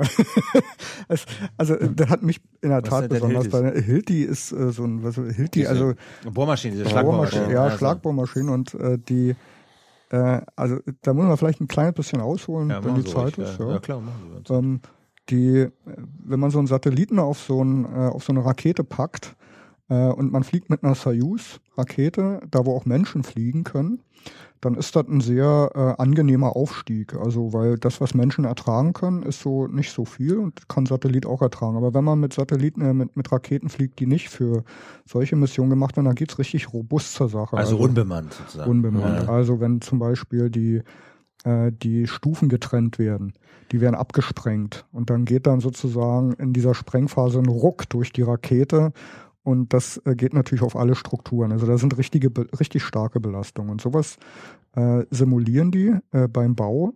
Also da wird tatsächlich auf die Strukt auf den eigentlichen Satelliten werden solche Belastungen ausgeübt. Ähm, so mit Rütteltischen und, und solchen Dingen und eben auch mit so Hiltis, die dann äh, so Schussbolzen da auf äh, äh, irgendwelche Strukturen äh, loslassen und genau. dann knallt's richtig und dann äh, äh, dann drehen sich alle um. Äh, also äh, schon sehr beeindruckend, wie die da arbeiten und äh, sehr beeindruckend auch, welche Ordner dort, welche Aktenordner gefüllt werden, um nachzuweisen ähm, und, und sicher zu gehen, dass auch alles so funktioniert. Also für einen, einen simplen Metallbolzen, mhm. der äh, zwei, äh, zwei Bleche zusammenschraubt, dass die Struktur verbindungssteif ist, äh, gibt's äh, für ein so ein TED, äh, wenn das eingebaut wird, gibt es einen ganzen Ordner, wo immer nur für diesen Bolzen, nur für diesen Bolzen, wo tausendmal dokumentiert wird und also beschrieben wird, mit welcher Kraft wird er angezogen, bis hin zu der ganzen Lieferkette. Der ist aus Titan und dann kann ich nachvollziehen, wo ist der äh, hergestellt worden, wo kommt das Rohmaterial her, um einfach wirklich sicherzustellen, dass da alles top ist, ne? Oder wenn irgendwas gelötet wird oder so, so Quetschverbindungen, die man so kennt von so BNC-Steckern oder ja. so, ähm, bevor es muss jemand lizenziert sein, damit er überhaupt da quetschen darf. Das heißt, er es hat wirklich besondere Fähigkeiten zum Quetschen und dann muss der erst zwei, drei äh, Testquetschungen machen. Da wird die Quetschung gemessen. Und wenn das alles passt, dann geht eine Quetschung davon ins Archiv und zwei irgendwie zu den äh, zu einem Projektverantwortlichen und dann dürfen die restlichen Stecker gequetscht werden und dann dürfen die einmal oder zweimal noch gelöst werden und in dem Moment, wo die öfters gelöst werden, muss man sie neu quetschen, also runternehmen, neu quetschen. Nur dann ist einfach sichergestellt, dass es keine Wackelkontakt oder sonstiges gibt, ne? Weil also einfach halt der beim Start ist es halt doch ein ordentlicher Ritt und wenn da, wenn man da jetzt so einen, sich einen normalen Laptop oder PC vorstellt, der wird so durchgeschüttelt, da nach einer halben Stunde ist da einfach nichts mehr intakt sonst, ne? Und so muss halt wirklich alles getestet werden. Und wer baut solche Satelliten? Wer ist das? Das ist das ein privates Unternehmen? Große, ja. Also, also in Deutschland gibt es zwei große sozusagen, nicht zwei große Gruppen. Das eine ist EADS mit ihrer Tochter Astrium, ähm, die für den Satellitenbau zuständig oder für, für Weltraummissionen äh, zuständig ist. Dann gibt es die OHB-Gruppe, ist in Bremen, das ist ein Pumpenhersteller, war das mal. Und der mhm hatte auch die verrückte Idee, der Pumpenhersteller, ich will den Weltraum und fing an mit Satellitengeschäft und ist dann richtig groß geworden. Mit der Galileo-Mission hat er viele Dinge getan. Und das sind die beiden großen. Und dann gibt es eine, eine Reihe von mittelständischen Unternehmen. Und äh, das ist für uns, äh, so wie wir jetzt lernen in den letzten Wochen, ähm, wohl der Gang, den wir gehen, weil wir sind für die Großen offensichtlich zu klein. Ja. Äh, also wenn wir da kommen mit, mit unseren äh, paar Millionen, Satelliten, dann ist das für die äh, nicht wirtschaftlich darstellbar. Die gehen eben eher auf diese Hubble-Mission, auf die äh, Also wo wir dann von hunderten Millionen Ja, ja, hunderten Millionen. Ja. Und da sind sie ähm, hat für uns halt zwei Konsequenzen. Eine ist, äh, die sind zu teuer für uns, die sagen, die winken ab, zum Beispiel, sagen, machen wir nicht. Das Zweite, was passieren kann, ist, dass die natürlich wie Raumfahrt oft äh, von nationalen Projekten abhängig sind und wenn dann der Wilkens mit seinem Satelliten da in der Fertigung ist, dann äh, und die kommt ein anderer großer Auftrag, dann stellen die uns da mal eben schnell zur Seite und ähm, das äh, das wollen wir natürlich nicht und deswegen gehen wir zu Mittelständlern, die äh, solche Projekte in der großen Ordnung machen, wie wir sie halt äh, brauchen. Und die können das dann auch komplett äh, das ganze Paket liefern. Ja, ja okay. Ja, das geht. Wie das heißen die so? Wo sitzen die so? Also ja, es gibt in, in Berlin Astro, Astro Feinwerktechnik heißen die. Äh, es gibt seit 20 Jahren, 25 Jahren mhm. oder 30 ja. Jahren Unternehmen, 20, 80 ja. Personen, 80 Mitarbeiter, okay. äh, die dort arbeiten, die äh, äh, uns erklärt haben, äh, dass sie äh, dieses Jahr erstmalig mehr Umsatz auch außerhalb Europas machen. Also es gibt, äh, eher, wenn man so sieht, Raumfahrt natürlich ein großes Feld und fasziniert und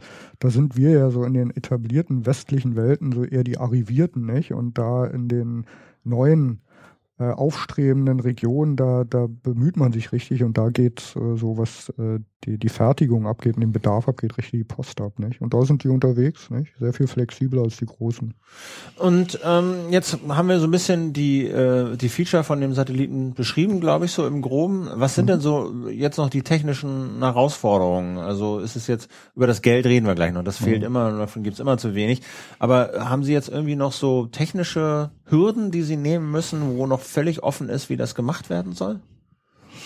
Naja, man muss schon in der, es gibt viele Sachen einfach, die miteinander in Abhängigkeit stehen, so wie der Orbit, was brauche ich an Technik oder was, wie muss ich die Technik auslegen, wenn ich in einem anderen Orbit fliege. Ja. Ähm, das ist aber alles nix, nichts, was jetzt nicht lösbar ist, sondern ganz normal in so einem Projektprozedere dann stattfindet. Eins so, fällt mir ja. noch. Eins fällt mir ein, die, die Lageregelung, also nicht die Lageregelung, mhm. sondern die Ausrichtung. Wir sagten ja am Anfang mal, wir haben 0,1 Bogensekunde, die wir genau schauen müssen. Mhm. Und das heißt, wenn sie ähm, im Weltraum sind und belichten, ein Foto machen, dann wollen, müssen sie lange belichten. Also nicht wie auf der Erde hier so eine Zehntelsekunde oder so, sondern durchaus mal 10, 20, 30 Sekunden am Stück. Und in der Zeit darf natürlich nicht verwackelt werden, nicht? Das heißt, der Satellit muss genau in eine bestimmte Richtung 30 Sekunden gucken und sich nicht bewegen. Und äh, ich dachte zunächst, im Weltraum ist Ruhe, da ist keine Luft. Wenn man einen Satelliten ausgerichtet hat, dann bleibt er da und fertig. Aber es ist nicht so. Es ist in der Tat nicht so. Überhaupt nicht so. Da gibt es eine Menge Jitter. Also Jitter heißt, der, der vibriert, der wackelt, äh, das hat Wärme, also Einstrahlung von der Sonne. Da gibt's so Schwungräder, die da drauf laufen, die mhm. eben dafür sind, dass er ausgerichtet wird, die vibrieren und so. Und ein schönes Beispiel ist, wenn ich jetzt auf diesen Solarpanels auf der einen Seite Sonne habe und auf der anderen zum Beispiel nicht, dann kann schon passieren, dass der quasi also so ein Gewicht von einem 10 äh, Euro Schein kann quasi kann so eine ganz langsame langsame Bewegung quasi im All auslösen. Ah, und was spielt da die Wärme für eine Rolle? Äh, das ist äh, nicht die Wärme, der, der Sonnendruck sozusagen, also der Strahlungsdruck der Sonne, der auf der einen Seite Die mehr Photonen wirkt. oder, ja, ja, oder ja. Die Photonen auf der einen Seite wirken die mehr als auf der anderen Seite und dann, wenn es eine große Fläche ist, Solarpanel, dann wirkt diese Kraft, diese wirklich kleine Kraft auf einer großen Fläche und dann fängt er an sich zu drehen, nicht? Also Triggert der Masse, dann dreht er sich einfach weiter. ja, Ja, das ist genau. reine, reine Physik, ja, so. wie wir das in der Schule gelernt haben, nicht? Ah, Okay, also okay, aber da ist sozusagen, da bietet dann auch dieses TED nicht jetzt so einen Mechanismus, um das so genau, äh, Genau. zu steuern. Und da müssen sie sozusagen noch forschen und da muss noch ein bisschen was rein. Ja, wir haben Ideen, wie wir es Ja. machen wollen, ähm, die wir auch besprechen mit, äh, also eig- eigentlich wissen wir irgendwie, wissen wir schon, Ja, wie wir es machen wollen, aber wir sagen es nicht, weil wir, wir sagen es nicht, wir dürfen es nicht sagen, weil wir natürlich, wenn wir auf die Investoren kommen, ähm, weil wir ja nicht das Geld in der Tasche haben, sind dazu Sachen, ähm, die wollen, also so Patente und solche Ja. Sachen, die gesichert werden, wo dann ein Investor sagt, okay, selbst wenn der Widerer und der Wilkens jetzt morgen keine Lust mehr haben, äh, dann habe ich diese Patente und die kann ich noch verwerten und so. Okay. Und deswegen äh, sind so Sachen, äh, wir wissen, wie wir es machen. Also es ist eine technische Herausforderung, das ist ja tat so, deswegen hat es auch noch keiner so in den Standardsachen so gelöst, wie wir es brauchen. Aber deswegen ähm, können wir eben heute nicht so über all diese Okay. Sachen reden. Aber Okay, ähm, wie ist denn jetzt so der Stand? Also das ist so der Satellit. Wir haben ein bisschen über den Transport gesprochen, wir haben ein bisschen über die Kommunikation gesprochen, wenn er dann, wenn er dann oben ist. Ähm, wer soll das denn nutzen? Wie soll das denn funktionieren? Also angenommen, das Ding ist jetzt oben. Weiß ich, was haben Sie gesagt? 2017 ist so der Plan bisher, ne? Genau, dann kann man noch mal so ein halbes Jahr so Kalibrierung und, und, und Setup und, und äh, an Zeit planen und dann kann man richtig durchstarten. Und wie funktioniert das dann? Gibt es eine Webseite? Ich überweise per PayPal ein bisschen Ja gut, Geld wir haben ja so für unterschiedliche, ja, so ähnlich. Wir haben ja so unterschiedliche Zielgruppen. Das eine ist natürlich die Wissenschaft. Die haben eher so langfristige Beobachtungsprogramme, mit denen stehen wir, besprechen wir sogar aktuell auch konkrete Projekte. Und das ist ja nicht nur eine Nutzung über ein, zwei Tage, sondern da reden wir über Zeiträume von einem halben Jahr, von ein Jahr oder so wirklich Langzeitbeobachtungen. Ähm, ja, die reichen ihre Projekte quasi ein über diese Raumfahrtagenturen wie äh, DLR, ESA oder diese in den ganzen anderen Ländern gibt's die ja auch entsprechend und ähm, wir wickeln quasi deren Beobachtungen ab. Das heißt, die haben erstmal mit dem Internet und so weiter gar nichts zu tun, Okay. sondern das ist einfach ein Prozess, der da läuft und die kriegen ihre Daten zurückgeliefert.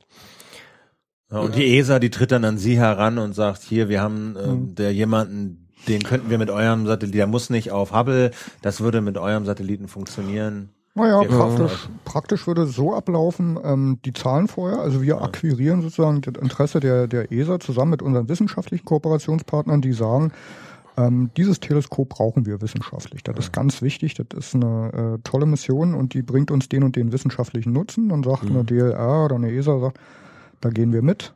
Das ist unser Auftrag, äh, solche wissenschaftlichen äh, Erkenntnisse zu fördern und zu zahlen.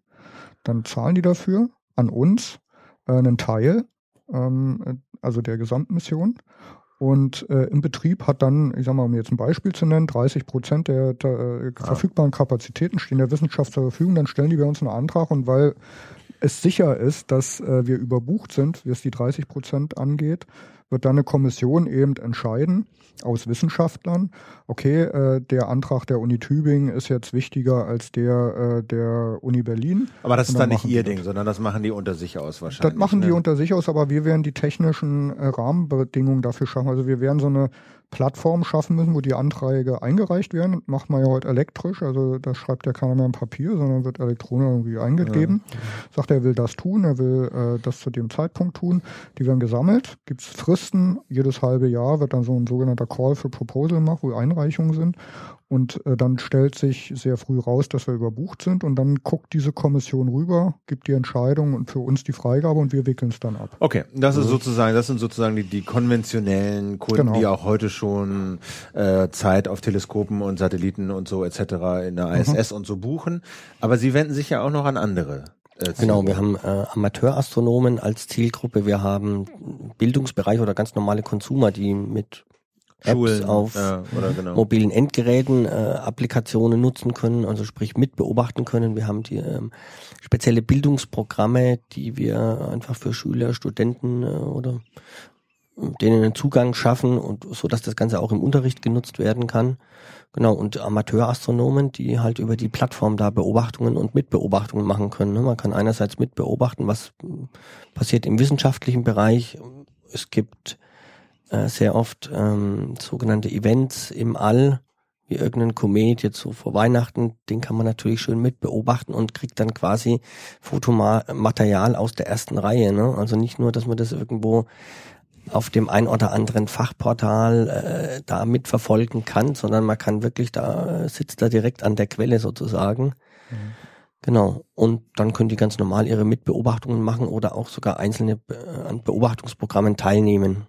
Aber wird es denn, ich meine, was soll denn das mhm. dann kosten, so eine Stunde? Mhm. Also nochmal kurz zurück ja. auf die Produkte sozusagen. Was kann man machen?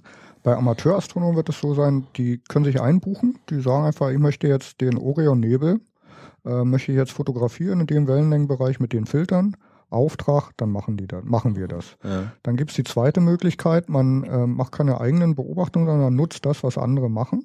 Also guckt den sozusagen über die Schulter, da gibt es so ein Cockpit, kann man dann gucken, wo ist der Satellit gerade, was macht der gerade, wer beobachtet gerade drauf, welches Bild wird gerade äh, äh, belichtet sozusagen, wie ist das Ergebnis und so. Also man kann mit beobachten und die Ergebnisse mitnutzen. Ah, ohne dann konkret Einfluss drauf zu nehmen, Richtig. was guckt der jetzt, wie genau. lange guckt der, sondern ach, das nehme ich mal mit, das ist interessant. Genau. So. Und dann gibt es den dritten Bereich, das sind äh, für Amateurastronomen auch auch für Wissenschaftler ist so, so diese Event-Abos, wie der Christian sagte, dass äh, da bucht man sich ein und sagt, wenn jetzt ein spezielles astronomisches Event kommt, ich bin interessiert an Supernova ja. oder an, an solchen Dingen, dann buche ich mich da ein und wenn eine Supernova ist, dann wird es ja auf der Erde entdeckt, zumeist. Also es wäre jetzt unwahrscheinlich, dass gerade wir das entdecken, aber dann äh, wird dann halt äh, das, der normale Betrieb unterbrochen und dann schwenkt das Teleskop dahin und beobachtet diese Supernova, weil eben gerade in der ersten Phase viel Dynamik ist, also viele Dinge passieren, das Licht ändert sich und so weiter. Das wird dann automatisch beobachtet und an, an die ganzen Abonnenten verteilt, die vorher, also die sich natürlich dann einbuchen müssen, nicht vorher. Das sind so die drei Produkte für die, für die Amateure. Äh, für Konsumenten, die äh, können vor allem mitbeobachten. Und wir haben auch eine Webcam oben, da kann man dann mal auf die Erde schauen und müssen wir nochmal aus, äh, arbeiten oder schauen, ob das geht, dass man da ein Zoom-Objektiv drauf machen kann, dass man die vielleicht auch selbst bewegen kann, so dass man so ein bisschen so auf die Erde schauen kann und ein bisschen genauer hingucken kann. Äh, das für Konsumenten, für den Schulbereich äh, selbst beobachten, klar, aber eben vor allem nicht selbst in der Schulklasse, jedes Kind, jeder Schüler, sondern eben durch Lehrer geführt oder vielleicht sogar durch Institute. Es gibt das Haus der Astronomie, Heidelberg, die sich äh, sehr intensiv um, um so Schulprogramme kümmern äh, und die könnten in ihr oder die würden in ihr äh, so Angebotsspektrum dann eben auch solche äh, Weltraumbeobachtungen mit reinnehmen und das dann an die ähm, an die Lehrer und an die Schüler dann sozusagen verteilen. Und gucken die dann live durch dieses äh, Teleskop oder oder äh, heißt dann mhm. nur, wir geben den Auftrag und nächste Woche kriegen wir dann per Mail ein paar JPEGs zugeschickt? Für äh, astronomische Beobachtungen wird es dieses sein, also man beauftragt Bilder und bekommt sie zurück. Für diese äh, so live, für diese Webcam-Geschichten, das ist natürlich live, dann, ja. nicht? da kann man dann live gucken. Und was kostet das? Was sind so die Preismodelle? Die Preismodelle sind äh, für die äh, Amateure, also da sind wir noch nicht fertig in der Durchrechnung, weil wir ähm, weil es natürlich von den Kosten abhängt, nicht? Also die wissen wir erst, wenn wir die, wenn wir mal ein Angebot haben für den Start und so weiter. Und welcher Orbit und ja, so. Ja, und so weiter. Woran wir uns aber auch gern orientieren, und das ist das Ziel, weil sonst wird es nicht funktionieren, nicht? Wir orientieren uns daran, was heute äh, so sogenannte erdgebundene Remote-Teleskop-Netzwerke kosten. Also es gibt für Amateure äh, heute schon so Angebote, übrigens auch im Bildungsbereich von äh, so Google-Gründern und so weiter oder Management finanziert so erdgebundene Teleskope, die äh, die man sozusagen buchen kann und dann durchschauen kann. Das gibt's heute und an den Preisen äh, für den Amateurbereich möchten wir uns äh, ähm, äh, orientieren und eine Schippe rauflegen sozusagen, weil es einfach im Weltraum ist und weil wir mehr Kosten haben. Und äh, die Preise liegen heute so zwischen, naja, 50 bis 200, 300 Dollar pro Stunde.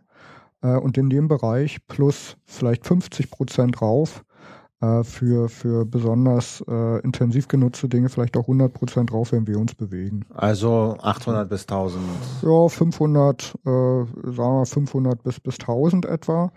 Ähm, wobei man sehen muss, äh, man beobachtet ja nicht eine Stunde auf so einem Objekt, sondern das äh, wird ja das auch einer der weiteren Dinge, die wir gern patentieren möchten, dass man das so ein bisschen wie so Multitasking macht, also so zerhackt, nicht? Also dass wir werden einen optimierten Beobachtungsprozess haben. Das Teleskop wird, wenn jetzt ein Kunde sagt, er möchte gern Orionnebel und der nächste sagt, er möchte gern Andromeda, dann bewegt sich das von ein A nach B und in dieser Zwischenzeit, wo sich bewegt, möchten wir gern noch andere Aufträge mit reinnehmen, so dass wir wirklich die Zeit optimal die genutzt Zeit optimal ist. nutzen und was für den Nutzer den Vorteil hat, dass der Preis einfach runtergeht. Nicht? Und sind diese 500, sagen wir 500 bis 1000, ist das so der, der ich beobachte mit für mal kurz mhm. oder? Ähm das ist die, die Premium-Variante, wie man heute mal so schön sagt. Das sind die, die, die Freaks, die äh, Leute, die heute äh, Asteroiden beobachten und da äh, für ihre Teleskope hier in Deutschland auch 30 bis 50.000 Euro ausgeben. Also die kaufen sich kein großes Auto, sondern kaufen sich ein großes Observatorium und fahren eher mit einem kleinen Auto. Äh, während das bei anderen Astronomen umgekehrt ist. Die kaufen sich ein großes Auto und haben dafür ein kleines Teleskop. Ja. Aber die, die das große Teleskop haben, die, äh, die, die adressieren wir mit diesen Premium-Geschichten. Und was kostet das für so eine Schulklasse, da mal durchzugucken und so ein Nichts. bisschen? Null. Das ah. ist das Ziel, weil, äh, also ich meine, äh, so ein Teleskop, ja, jeder interessiert sich für Universum Astronomie, wenn er ein Kind ist, nicht? Und äh, das kann man nicht kaputt machen, indem man dafür Geld nimmt, sozusagen jetzt von den Nutzern, nicht? Ähm, das werden wir über Sponsoren äh, und Förderer, wie wir es sagen, äh, abwickeln. Also da läuft es ähnlich wie in der Wissenschaft. Wir äh, bauen Programme, Bildungsprogramme und sagen, okay, also zum Beispiel Planetensystembeobachtung oder ähnliche Dinge und äh, dafür suchen wir, wir dann als Organisation Sponsoren und sagen hier für ein Bildungsprogramm Sonnensystem, sage ich mal, Mechanik des Sonnensystems, ähm, möchten wir jede Gymnasialklasse oder so soll einmal in, äh, in ihrem Schulzyklus sozusagen durch das Teleskop beobachten. Dafür akquirieren wir dann Sponsoren. Äh, und äh, dann ist das für die, für die Nutzer tatsächlich kostenlos. Das wird es übrigens auch für Amateure geben, wenn jemand ein interessantes Projekt hat da kann er es einreichen bei uns und wir suchen dann die, äh, die Sponsoren dazu, die dann sagen, ah, das finden wir cool. Mhm finden wir gut. Und da möchte, das Programm möchte ich vielleicht mit meinem Namen dann verbinden als Sponsor, nicht? Dann heißt das eben das, keine Ahnung, Heiko, Heiko Wilkens äh, ja. Asteroidensuchprogramm. Ich bezahle das und äh, die Amateure, die das eingereicht haben und auch andere können es dann kostenlos dann abarbeiten und benutzen. Äh, jetzt ist das ja bei vielen dieser, äh, dieser Geschäftsmodelle so, es gibt immer so eine Holzklasse und eine, eine Businessklasse und die erste Klasse zahlt sozusagen dann, äh, dann mhm. den ganzen Betrieb. So, ne?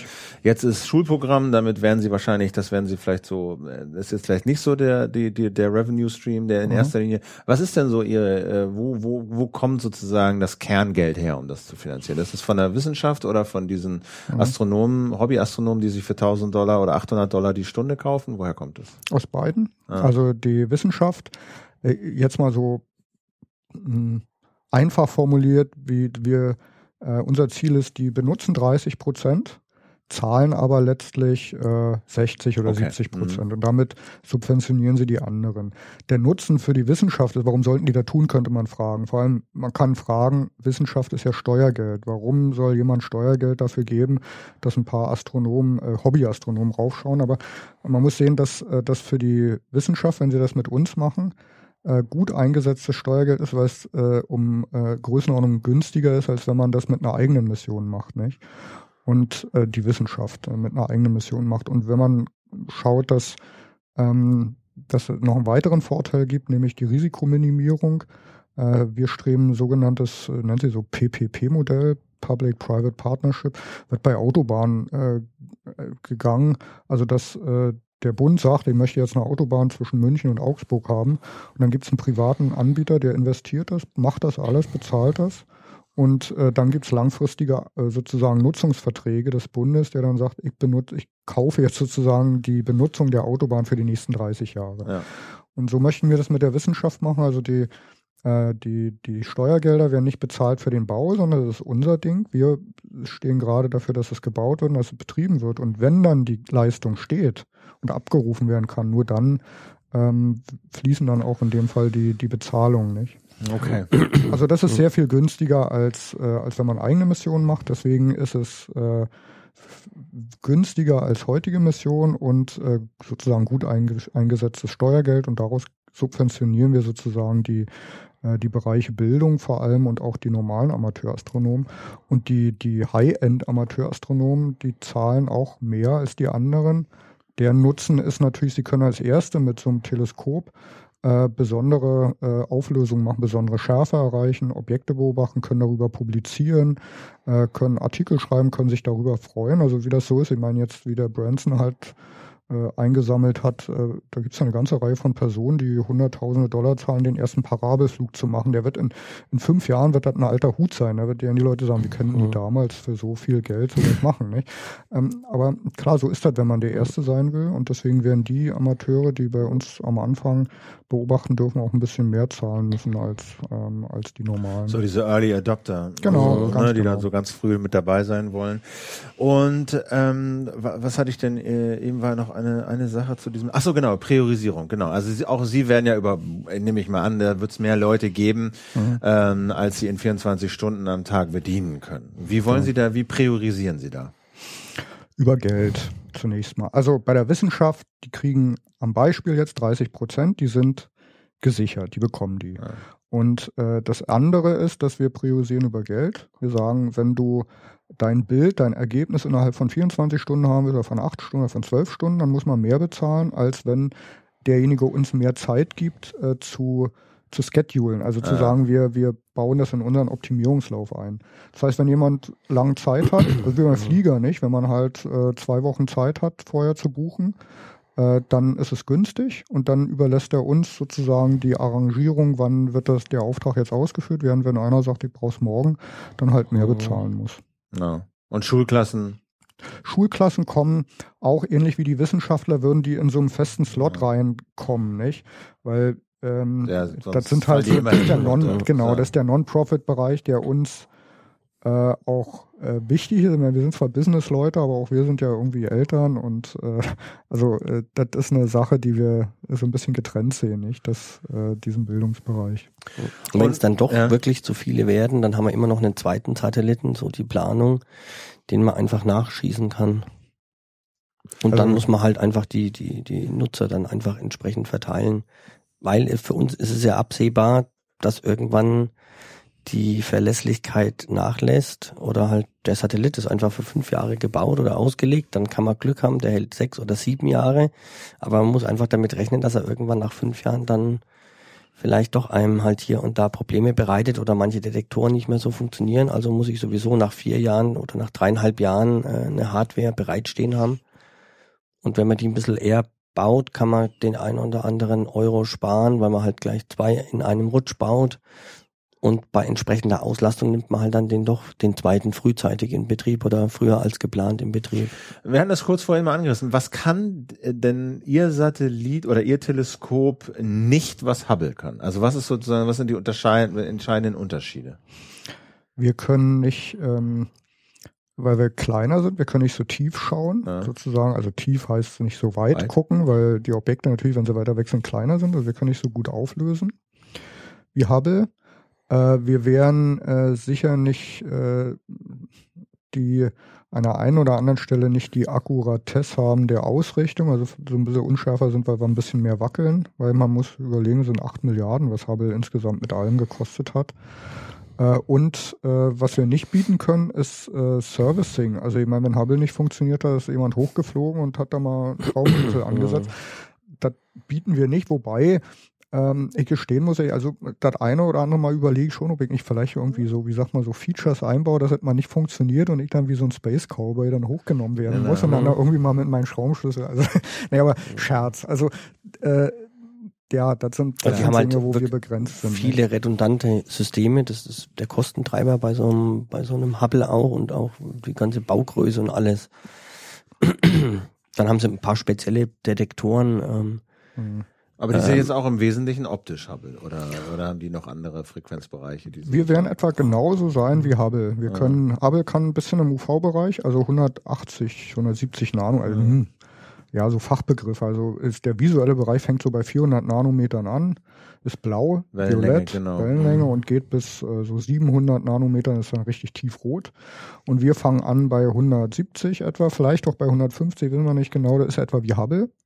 Das Ultraviolett von 150 bis 400 und dann gehen wir ein bisschen in, äh, in den ähm, infraroten Bereich rein, aber nicht viel, weil da muss man dann kühlen richtig und kühlen heißt, man muss Helium oder sowas mit hochnehmen und das äh, passt bei uns in den Kosten nicht rein, also gehen wir vielleicht so bis 1200, 1400 Nanometer. Okay, okay. Ähm, Sie haben es erwähnt, was kostet der Spaß? Ähm, für, also die Bau, Ja, ja, muss man, ja. Wenn man jetzt so alles so zusammenzieht, so dass man dann im All ist, muss man so hm, 70, 80 Millionen Mhm. Euro muss man rechnen und dann und plus dann natürlich so die Betriebskosten. Also Aber so bis das Ding oben ist, so jetzt geht's los, wir haben es 70. eingerichtet, wir haben es kalibriert, 70, 80 Millionen. 80 Millionen, so die Größenordnung und dann muss man so das erste Betriebsjahr mal noch mit, mit dazu nehmen, da ist man dann mal noch bei 10, 15 Millionen, 25, äh, ja, 15 Millionen. So grob in der äh, Größenordnung, genau weiß man es dann, wenn man wirklich in die Konzeption eingestiegen ist und weiß, in welchen Orbit geht's und was habe ich noch an technischen Features außenrum. Nein, wird aber noch einfügen, Hm. das stimmt, äh, weil Christian einfügen, das, das klingt, also für mich klang es jetzt so ein bisschen, wir wissen es nicht genau. Mhm. Also äh, wir haben die ESA hat für uns äh, hat uns geholfen, diese Mhm. Schätzung zu machen. Also wir wissen schon genau nach ESA-Kriterien. Also in ESA-Kriterien ist nun wiederum die Krimpen nicht mit äh, zweimal, sondern die Krimpen zehnmal, bevor sie anfangen. Also äh, so ganz äh, Ja. Äh, abgefahren, nicht? Also so ganz hoch äh, sicherheitstechnisch, da können wir ein Stück weit abrücken. Aber wir haben, äh, wir haben ernst zu nehmen so solche Schätzungen. Also wir wissen schon genau, was es, äh, was es sein wird. Also 70, 80, was der Christian sagt, die sind schon verifiziert. Das ist nicht nur mal Daumenheben, das ist schon gut. Ähm, das wissen wir. Äh, wo wir halt äh, äh, am Anfang noch justieren müssen, das heißt, wir wissen, wie viel es kosten wird, aber wir wissen eben noch nicht genau, dafür brauchen wir diese Konzeptionsphase. Da wird erstmal wieder nur Papier schwarz gemacht, wie wir es genau machen, wie sieht der Projektplan genau aus, welcher Auftraggeber wird bereitstehen, welcher Launcher, also welche Rakete nehmen wir und so weiter, so dass man, dass wir wissen nach dem Jahr, was wir jetzt vor uns haben, Konzeptionsphase, wie wir es ganz genau machen, also wie wir die 70 Millionen ausgeben. Also, okay. Und dann sind wir oben. Vielleicht sparen wir auch nochmal 5 Aber Millionen. in, in, in, Vielleicht. diesem, in diesem 70 Millionen ist jetzt nicht ge- geostationär, sondern das ist dieser Leo-Orbit. Der ist ja jetzt ja, Leo. Leo oder ein bisschen, bisschen Bis, höher, bisschen sogar bis höher. 800 Ah, oder so okay, können wir gehen. Okay, ja, okay. genau. Und äh, was heißt jetzt Konzeptionsjahr? Was, was, also ist das dieses Jahr 2014 oder äh, Mhm. was meinen Sie damit? Was konzipieren Sie da jetzt? Konzeptionieren? Ja, also all die Sachen, also das, was wir jetzt so Äh, besprochen haben, dass wir ge- geredet haben, wir sagen, wir nehmen so eine Kamera, das wird so ein großes Teleskop und so weiter, das sind so die Rahmenpaare, also, wie sagt man so, die Techniker sagen so, das ist das Lastenheft, das ist Ja. das, was die wollen.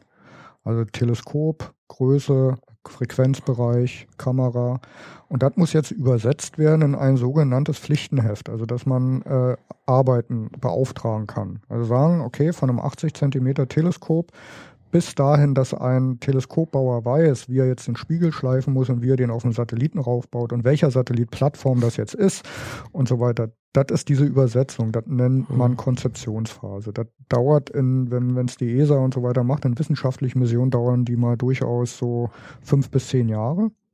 Äh, wir machen es in einem Jahr, weil wir in den Schrank dessen greifen wollen, was da ist an Techniken aha. und dann, dann steig, sinkt ja die das Komplexität schon mal, nicht? Was er genau. Und am Ende des Jahres wollen Sie so wissen, Dann kennt man genau die Kosten. Wir haben genau die technischen Spezifikationen, so dass man an den Satellitenbauer den Auftrag geben kann, damit wir das Softwareentwicklerteam wir haben eine Ausschreibung gemacht, können. Ja. wir haben Leute eingestellt, also Ausschreibung gemacht, wer, wer von den Bauern kann das für uns tun. am Ende des Jahres Das sozusagen. wissen wir dann am Ja, Ende des das Jahres. Wir wissen, wie die Organisation aussieht, die das dann umsetzt. Wir wissen, wie genau wie die Produkte aussehen. Also Ja. wie werden die mit welchen Mengengerüsten in welchen Märkten sozusagen verkauft. Also um mal die Marktseite nochmal zu beleuchten und so weiter. Und ja, genau. Und Das ist so bis Ende des Jahres der Plan. das bis Ende, na gut, jetzt haben wir schon März, nicht? Ja. Äh, wenn man guckt, also wir brauchen für die Konzeption brauchen wir tatsächlich schon ein Jahr, nicht? Also wenn wir jetzt starten Ja. und unser Plan Okay. ist, bis Sommer zu starten, dann sind wir Mitte nächsten Ja, Jahres okay. fertig. Mhm. Und, und dann, Okay, und diese 70 Millionen, 70, 80 Millionen, das ist dann sozusagen das, was jetzt auch eingeworben werden. Genau, bedienen Sie sich mit dem, mit den Getränken. Das ist auch das, was jetzt quasi erstmal eingeworben werden muss, um, um, um das Baby ins All zu bringen. Ja, wobei wir das so eher so auf zwei Etappen machen. Das eine ist, ähm, der erste Schritt ist so die, die, dieses Konzeptionsjahr. Da brauchen wir so rund 2,5 Millionen, um auch diese Studien sauber abzuwickeln und so weiter.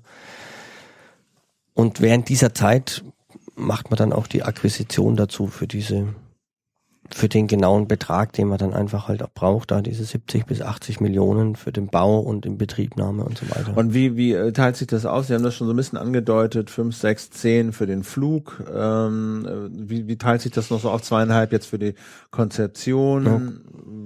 Was ja, gut, man muss, ja, das sind so die Kosten, so diese 70 bis 80 Mhm. Millionen, die setzen sich zusammen, dass man halt ein Team von dem Team von circa 40 Mitarbeitern da diese Mission hochzieht, externe Partner, die sich um von Funklizenzen bis zur Anmeldung, so einen Satellit muss man anmelden, äh, quasi vorher, dass man darf nicht quasi irgendwas frei fliegen lassen, sondern muss den Anflie äh, anmelden, richtig registrieren. Man muss auch darlegen können, was ist, wenn der außer Kontrolle gerät. Dann muss gewährleistet sein, dass er auch kontrolliert abstürzt und verglüht. Das muss getestet werden wahrscheinlich. Naja, testen weniger, aber das sind Ja. halt einfach so Prozesse, wo der halt einfach eine, eine, eine Route aufnimmt, wo er dann quasi im äh, Eintritt äh, dann verglüht. Und so gibt es da sehr viel außenrum zu tun. Das sind sowohl externe Partner plus halt ein Team von circa 40 Mhm. Äh, Mitarbeitern, die Software entwickeln, damit diese Plattform entsteht, damit die Kommunikation mit dem Satelliten funktioniert, damit die Daten bereitgestellt werden und so weiter. Und im Mission Control, irgendjemand muss ja auch diesen Satelliten betreuen und immer schauen, funktioniert alles, ähm, läuft alles wie geplant, muss was nachkorrigiert werden und so weiter. Ja. Ich, Mhm. ich, vielleicht, vielleicht mal die Plattform zu erwähnen, die Mhm. Christian jetzt sagte.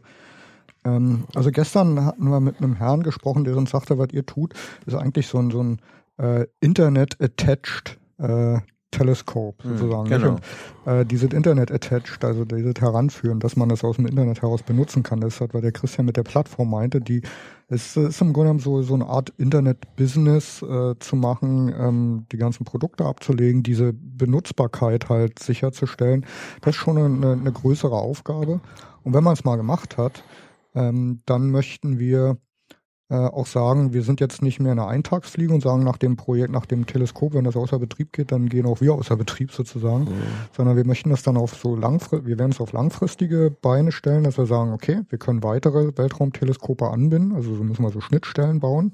Das können eigene sein, aber das können auch welche sein von dritten Anbietern, die dann sagen, oh, wir haben machen hier bestimmte Beobachtungen, haben aber noch Kapazitäten frei und die können wir jetzt über so ein über so eine äh, Teleskop-Plattform, wie wir sie gebaut haben, vermarkten.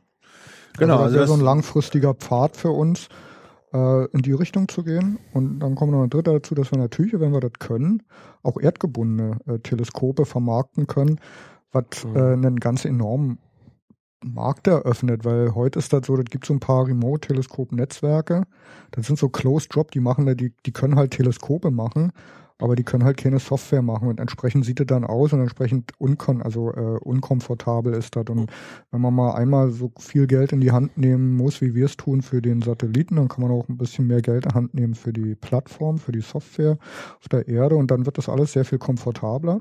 Das heißt, wir können dann so eine Plattform sein, vielleicht, wenn man so will, so ein Amazon für, für Astronomy Naja. dass man so eine Sachen darüber ähm, äh, sich äh, kaufen oder nutzen kann. Und äh, ganz andere kann auch so, so sozusagen äh, ganz andere Dimension für private äh, Observatorien äh, bieten. Also ein privates Observatorium gibt eine ganze Reihe von Leuten, die haben ihre Observatorien, die sind sozusagen schon internetfähig.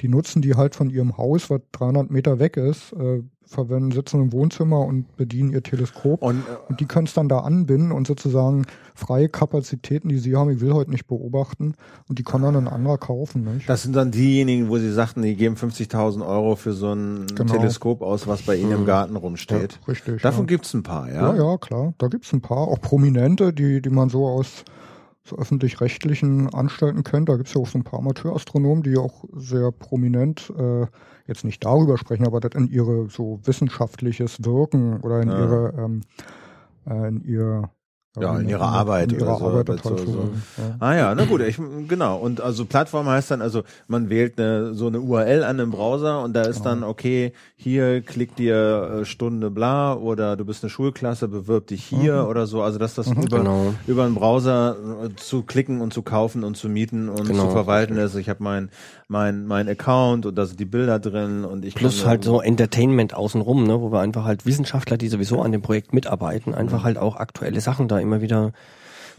bewerten, beschreiben oder halt so, vielleicht sogar auch für Einsteiger da so oder oder Fortgeschrittene sogar so eine Anleitung geben auch, wo kann ich denn jetzt gerade was Besonderes beobachten, beobachten wie sehen, ne? funktioniert's? Ne?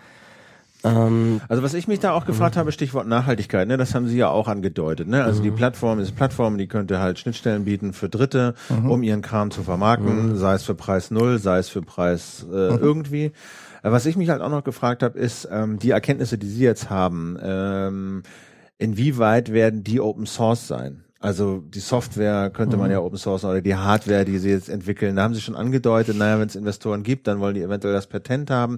Das klingt für mich jetzt erstmal so, als sei das, dieses Produkt selber, dieser Satellit oder dieses Teleskop selber, ähm, eine recht eine geschlossene Sache, oder? Nee, also wir haben schon ähm, vorgesehen, auch ähm, so wie man es von anderen Plattformen heutzutage kennt, äh, für Entwickler oder Developer, da äh, einen eigenen Bereich zu schaffen und auch äh, Zugang zu Schnittstellen zu ermöglichen oder Schnittstellen bereitzustellen, damit die eigene Apps entwickeln können oder Entwickler von Apps sogar ähm, auf bestimmte Daten, Bildarchiv oder ähnliches zugreifen können. Also es mhm. gibt ja ganz viele ja. oder die, die, viele Apps heutzutage, wo ich in den Himmel schauen kann und dann richte ich mein Handy aus und kann, weiß dann auch, wie der Stern jetzt da am Himmel heißt, der da leuchtet und jetzt könnte ich quasi auch noch dazu irgendwelche Bildinformationen ziehen und kann sagen, Mensch, das ist ein Bild von vorvorgestern dazu.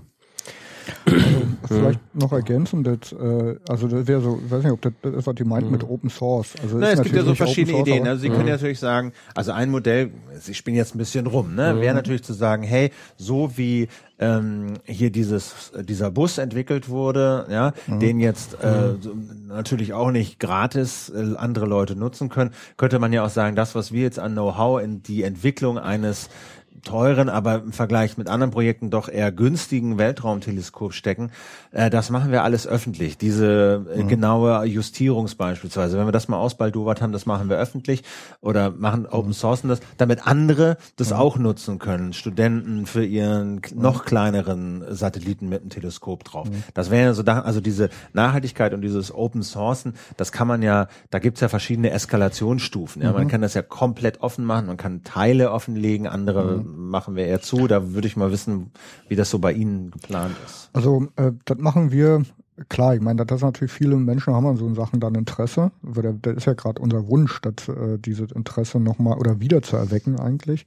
Ähm, also es hängt vom Investor ab, nicht? Wie welche, welche wir können in unserer Tasche finden wir nicht die Millionen, die Nein. 70, also sind wir äh, daran gebunden, an die, auf die Interessen Rücksicht zu nehmen, die derjenige hat, der Geld gibt. Wenn er jetzt ein großer Internetkonzern wäre, nicht?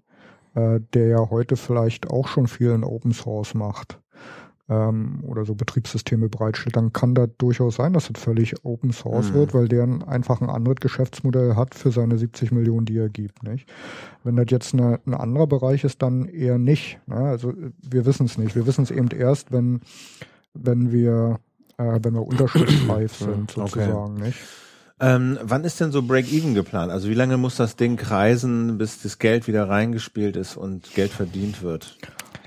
Ja, man muss ungefähr so hm, zwischen fünf und sieben Jahren, je nach Auslastung, muss man rechnen, hat man die Invest, ist quasi, kann man, hat man die Kosten drin, ist der ist, ist gerade der Software-Teil macht ja auch doch enorm was aus, der sich ja dann verteilt auf eine wirklich äh, längere Zeit und dann kann man quasi in Sequenz weitere Satelliten in Betrieb nehmen und kann die aus dem eigenen ähm, Umsatz auch finanzieren und zusätzlich in Betrieb nehmen. Also also wir wissen nicht sehr genau, wo der Break-Even ist, weil äh, wir ja die Kostenschätzung haben und wir haben Schätzungen, was wir äh, an Preisen erzielen können, aber da kann man mhm. das ja einfach ausrechnen, ja. nicht? Mhm. Der liegt nach, der liegt genau im fünften Betriebsjahr, mhm. nicht? Also das heißt jetzt äh, drei Jahre Bau, fünf Jahre, also sieben bis acht Jahre, sie acht Jahre, da ist genau der Break-Even, wo dann äh, das verdiente oder das eingenommene Geld die Kosten, die kumulierten Kosten übersteigt. Ähm, Genau, so ist das. Und das und ist dann aber, das macht dann aber als Investor nur Sinn, wenn man sagt, okay, das ist jetzt der erste Satellit von dieser, von, oder äh, von dieser Reihe. Da müssen, damit sich das richtig lohnt, dann auch noch hinterher Satelliten kommen, wo die Kosten dann Muss man ja, muss man ja sowieso machen, ne? weil man ja nur die Haltbarkeit hat, erstmal von fünf ja. Jahren, von der man ausgehen muss. Und ich muss quasi ab dem vierten Jahr startbereit sein, wenn ich das nicht schon eher tue, weil ich einfach ja. genügend Auslastung habe und Kapazitäten verkaufen kann. Und dann in dem gleichen Rhythmus würde man quasi immer wieder einen äh, Satelliten nachschießen, bis man, das muss man einfach dann sehen, wie sich das Ganze entwickelt. Möglicherweise gibt es ja sogar Unternehmen auch, die sagen, Mensch, wir schießen zwei ins All und lassen das bei euch über die Plattform laufen. Also mhm. das ist ja auch ein ganz neues Geschäftsmodell, ja, was es ja so bis dato gar nicht gibt also und da wird sich vieles ableiten. Für den Investor, der jetzt so der, sag mal, der Worst Case für den Investor wäre jetzt, wenn man mal den Totalverlust äh, außen vor lässt, nicht? Weil die Jungs keine Lust ja. mehr haben oder so oder der oder das Ding kaputt geht oder, oder so. Ja, genau. Dann sagt man, wenn er den Break den Break Even erreicht er innerhalb des ersten Satelliten. Ja. Und dann kann er, wenn der erste Satellit fünf Jahre läuft, hat er auch eine hat er auch noch einen positiven Wertbeitrag sozusagen, der nicht groß ist, mhm. äh, aber der da ist. Das heißt, er wäre so ein Worst Case. Und wenn, wenn das aber wie geplant fliegt, äh, auch vom Geschäftlichen her, dann werden nach drei oder vier Jahren wird der zweite Satellit gestartet und der wird eigentlich schon parallel gebaut zum ersten. Das heißt, wenn man mhm. das zu Ende denkt, dann hat er ähm, mit Ende des zweiten Satelliten, geplanten Ende, also fünf Jahre Betriebszeit, mhm. hat er äh, etwa das erreicht, was sich ein, äh, ein ein seriöser, guter Investor so wünscht. Also 15, 20 Prozent oder 10? Ja, bisschen mehr. Bisschen mehr. Ja. Okay. Ja, es ist heute Wie heißt denn Ihr Investor? Wir sprechen mit einigen, also wir haben, wir, wir sprechen, also die Investorengruppen leiten sich so aus den Zielgruppen. Also wir äh, bemühen uns um einen strategischen Investor sozusagen, also so was man hier so in Berlin häufiger so wie Sie ja hier groß ja. und äh, wir bauen hier mal noch ein Internet. Das ist, äh, was wir gelernt haben, nichts für uns. Und äh, was ich gelernt habe, um ähm, äh, also VC, Venture Capital, Risikokapital, wie man so schön sagt, ist eigentlich für mich, äh, wenn es institutionalisiertes Risiko ist, Risikokapital ist eigentlich kein Risikokapital, sondern fast risikoavers. Also die, die möchten gern halt in den fünften oder sechsten Internetshop investieren, der genau dasselbe macht wie die andere vorher. Also was nicht, wo sie eigentlich kaum Risiko haben zu errechnen, wie das Ding laufen wird. Da sind wir so ein bisschen neben der Schiene. Äh, also eher so in dem Bereich äh, wohlhabender äh, Familienunternehmer, ähm, Personen, die, ich sag mal so, die Veteranen des Internets, die selbst Großes erreicht haben und jetzt äh, in Robotik und Weltraum investieren, das tun sie alle. Die sitzen allerdings nicht in Deutschland. Ähm, die sprechen wir an. Das ist so dieser eine Bereich der strategischen Investoren oder guter deutscher Mittelstand auch, um es mal hier in Deutschland äh, und in Europa zu belassen, die, die Hidden Champions sozusagen. Nicht? Ähm, da sind wir auf einem guten Weg, aber wir haben noch keine Unterschrift. Äh, der zweite Bereich ist die öffentlichen, also die ja in dem äh, die wissenschaftliche Mission haben. Da sind wir auch auf einem guten Weg. Äh, und ähm, der dritte Bereich wäre jetzt soweit, wenn man in Richtung so jetzt Crowdsourcing oder Crowdfunding denkt, äh, wobei, also offen gestanden, mein, ähm, äh, es ist halt schon viel Geld, was wir in die Hand nehmen müssen, nicht? Und das sind Dinge, die sind bisher über solche Plattformen so nicht gemacht worden, nicht? Und äh, da auch da muss man neue Wege gehen und das wären für uns jetzt dann noch darüber nachzudenken, jetzt noch der zehnte neue Weg, den wir gehen. Wir möchten gerne die Anzahl der neuen Wege, die wir gehen, reduzieren. Und so wäre unser Wunsch eigentlich, einen strategischen äh, Investor zu finden aus dem privatwirtschaftlichen Umfeld, der sagt, das Geschäftsmodell, das rechnet sich, das funktioniert, finde ich gut und das tut's. Und der zweite aber auch, der eine gewisse äh, Begeisterung und sagt, äh, ich will, das finde ich richtig gut, was ihr macht da. Ähm, also, jen, also neben den wirtschaftlichen Aspekten äh, und geht deswegen mit rein. Und den suchen wir jetzt bis Mitte des Jahres, wollen wir gerne die Unterschriften äh, haben, sodass wir starten können. Und, und wie wird das was? Ja, sonst säßen wir ja nicht hier, nicht? Also ich meine, wir sitzen jetzt nicht hier, um über äh, Küchenradio sozusagen den Investor zu erreichen, nicht? Obwohl, äh, das, Who knows, äh, ja, ja, klar. Also, ja, ja. Ähm, ähm, äh, ja, also äh, ich, aber ja, das wäre jetzt unseriös zu sagen, mhm. wir haben mit, wir reden mit dem und wir reden mit dem, weil das ist. Nein, das, das äh, machen ja, wir nicht, das macht man nicht, das ist klar. Aber ist ja immer wenn so man mal schaut, was was momentan an Projekten in der Art finanziert wird oder wo sich Unternehmen oder Personen mit Weltraumprojekten beschäftigen, sind wir teilweise sogar noch wirklich eine kleine Nummer gegen die Sachen, die da mhm. äh, oder gegen diese Vorhaben, die teilweise unter Finanzierung sind und so muss man es einfach mal. Also ich meine, anders, so, ich bin, äh, wir sind ja, wir sind keiner, wir sind nicht die typischen äh, Internet-Startups, äh, die Mitte 20-Jährigen, nicht? Wir haben beide Familie auch, das heißt, wir, wir säßen nicht hier und stecken 100 Prozent äh, unserer Zeit jetzt schon seit ein paar Monaten auch da rein. Das heißt, wir machen nichts anderes, wenn wir äh, nicht überzeugt werden, dass wir unseren Plan jetzt bis Mitte des Jahres, diese erste Finanzierungsrunde zu erreichen, mhm. wenn das nicht funktionieren würde. Also da sind wir irgendwie auch durch unsere Familien schon äh, eingebunden, dass wir uns diese Verantwortung äh, da nicht rausgehen können. Also wir sind nicht blauäugig. Ja, man muss ja auch sehen, man kann ja, man braucht ja auch nicht 100 Prozent unbedingt den Investor, sondern wenn man sich die verschiedenen äh, so Fördermittelkomponenten zusammenstellt, dann wird halt auch in dem Bereich einfach viel, äh, ist da vieles möglich, ne, so dass man an öffentlichen Geldern ja. genau auf EU-Ebene, in Deutschland-Ebene für bestimmte Projektab Projektabschnitte. Das kann für nur irgendeine äh, Patentkomponente sein, das kann für den Bildungsbereich sein und so mhm. ähm, kann man ganz schnell auch auf 30, 40 Prozent äh, Förderungsvolumen bekommen. Auch jetzt, jetzt mal in der Konzeptionsphase und hinten raus verhält sich das ähnlich. Mhm. Äh, dass mhm. solche Projekte aus ja, aus der Vielzahl an Zielgruppen, die wir bedienen und so weiter, da in unterschiedlicher Art und Weise da gefördert werden. Und so reduziert sich das Ganze auch immer. Und so betrachten es natürlich auch Investoren, ne, die auch ganz andere Mittel haben, an äh, Geld einzusetzen oder die bekommen oder die bekommen natürlich auch zu ganz anderen Konditionen äh, Geld von Banken oder an Zweitinvestoren, ja. als wir das so im, im äh, kennen, wenn ich, wenn man ein Haus finanziert oder ja. Also jeder investiert so in seinem sozialen Umfeld, ja. Also wenn während für uns vielleicht ein 50.000 Investment halt eine, eine gute Größe ist, äh, gibt's halt andere, die sagen, oh, ich habe äh, für mich sind 100 Millionen, so sind etwa so die die Mal oder die Tranchen, wo ich, wo ich gern reingebe. Das ist äh, ein weiterer interessanter Aspekt äh, dessen, was was wir hier tun, ja, so eine Leute kennenzulernen und mit deren Denken auch äh, kennenzulernen, äh, zu schauen, wie wie die leben, wie die ihren Erfolg realisiert haben und wie wie sie jetzt einfach äh, dann auch, äh, ich sag mal, an anderen Wegeebenen, nicht? Das ist eine weitere spannende Komponente, mit denen reden wir, aber ja, äh, ich möchte es nicht vorsichtig klingen lassen, weil äh, bis Mitte des Jahres ist ja ein Ziel, was jetzt nicht weit gesteckt Nein. ist, nicht? Also daran kann man, kann man uns ja dann auch messen. Ist ja nicht weit weg, aber ähm, ähm, weil das eben sehr persönliche Gespräche sind äh, und die Entscheidungen noch nicht getroffen sind, ist es jetzt schwer jetzt zu sagen, irgendwie. Nein, Namen nennen, das würde ich jetzt auf keinen Fall machen. Also das ist nur so interessant. Also was ich ja, es gibt ja so mehrere interessante Aspekte daran. Ne? Einmal ist so diese Frage auch, wie findet sich so solches Geld in mhm. Deutschland? Mhm. Ne? In Amerika hört man jetzt immer, ja klar, da gibt's dann diese Internetmillionär hier, Internetmillionär da und die haben dann nehmen dann ihr eigenes Geld womöglich noch in die Hand, ihre, ihre Portokasse und dann machen die mal was mhm. für 100 Millionen.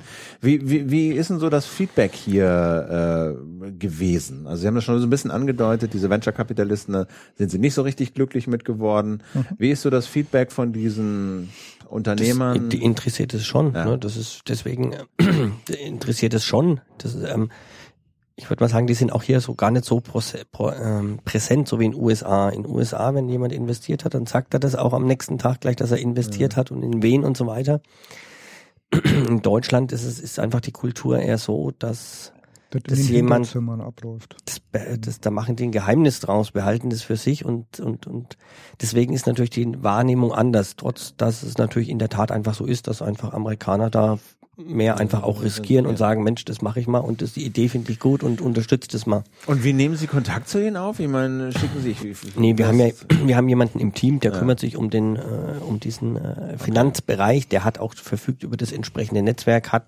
kennt diese Personen auch und okay. Okay. ist dort ähm, seit über 20 Jahren in diesem Umfeld okay. und weiß, was er da tut und mit wem er sich ja. da unterhält und Genau, und das ja. Und der ist von der Idee fasziniert auch. Also wie alle Türen, die sich uns öffnen, jetzt nicht nur der wirtschaftliche Aspekt ist, der im ersten Schritt klingt erstmal verrückt. Ja. Wenn man dann länger nachdenkt und sich die, die Pläne anschaut, dann klingt's gut. Aber trotzdem, ähm, äh, die Türen öffnen sich eben immer, das, weil auch so, so Faszination mit dabei ist und das betrifft auch äh, denjenigen, der uns in der, in der, in der Finanzierung unterstützt. Ähm, zusätzlich zu sein natürlich äh, Erfahrungen, die auch in einer, in einer äh, jetzt spezifisch in der Branche Raumfahrt und so weiter hat sammeln dürfen. Ähm, der andere Aspekt, den ich noch so ganz interessant finde, ist, ist das, was ich am Anfang schon angerissen habe, so die Privatisierung mhm. äh, dieses ganzen Geschäfts. Das war sozusagen Raumfahrt war über Jahrzehnte, seit es das gibt, so der Prototyp einer nationalstaatlichen, mhm. dann irgendwann internationalen Veranstaltung. Mhm. Das war alles so teuer und so groß und, und Gewinn war mhm. überhaupt nicht zu machen. Das war, das war einfach eine nationalstaatliche Veranstaltung. Dann kamen irgendwann diese verrückten Amis, die dann angefangen haben, Raketen zu bauen und ihre mhm. Flugzeuge ins All und Wettbewerbe und wer schafft zuerst und so. Und jetzt ist halt so eine private Wirtschaft mhm. im letzten paar Jahren so entstanden. Ähm, wie ist denn das so in Deutschland? Also ich war, ich war mal in Würzburg, da haben dann Studenten so einen äh, kleinen milchtütengroßen Satelliten ins All geschickt und haben den beobachtet. Mehrere Unis Aachen, glaube ich, haben auch so kleine Satelliten. Also ähm, mhm. so, dass so Krempel in die Umlaufbahn geworfen wird, das gibt's jetzt irgendwie schon häufiger. Ne? Das ist mhm. häufiger. Ja, das gibt's ähm, an verschiedenen Universitäten. Da gibt's auch so, so Plattformen, auch wie wir den TED verwenden, gibt's eine CubeSat, so ganz kleine, 10 mal 10 mal 10 Zentimeter.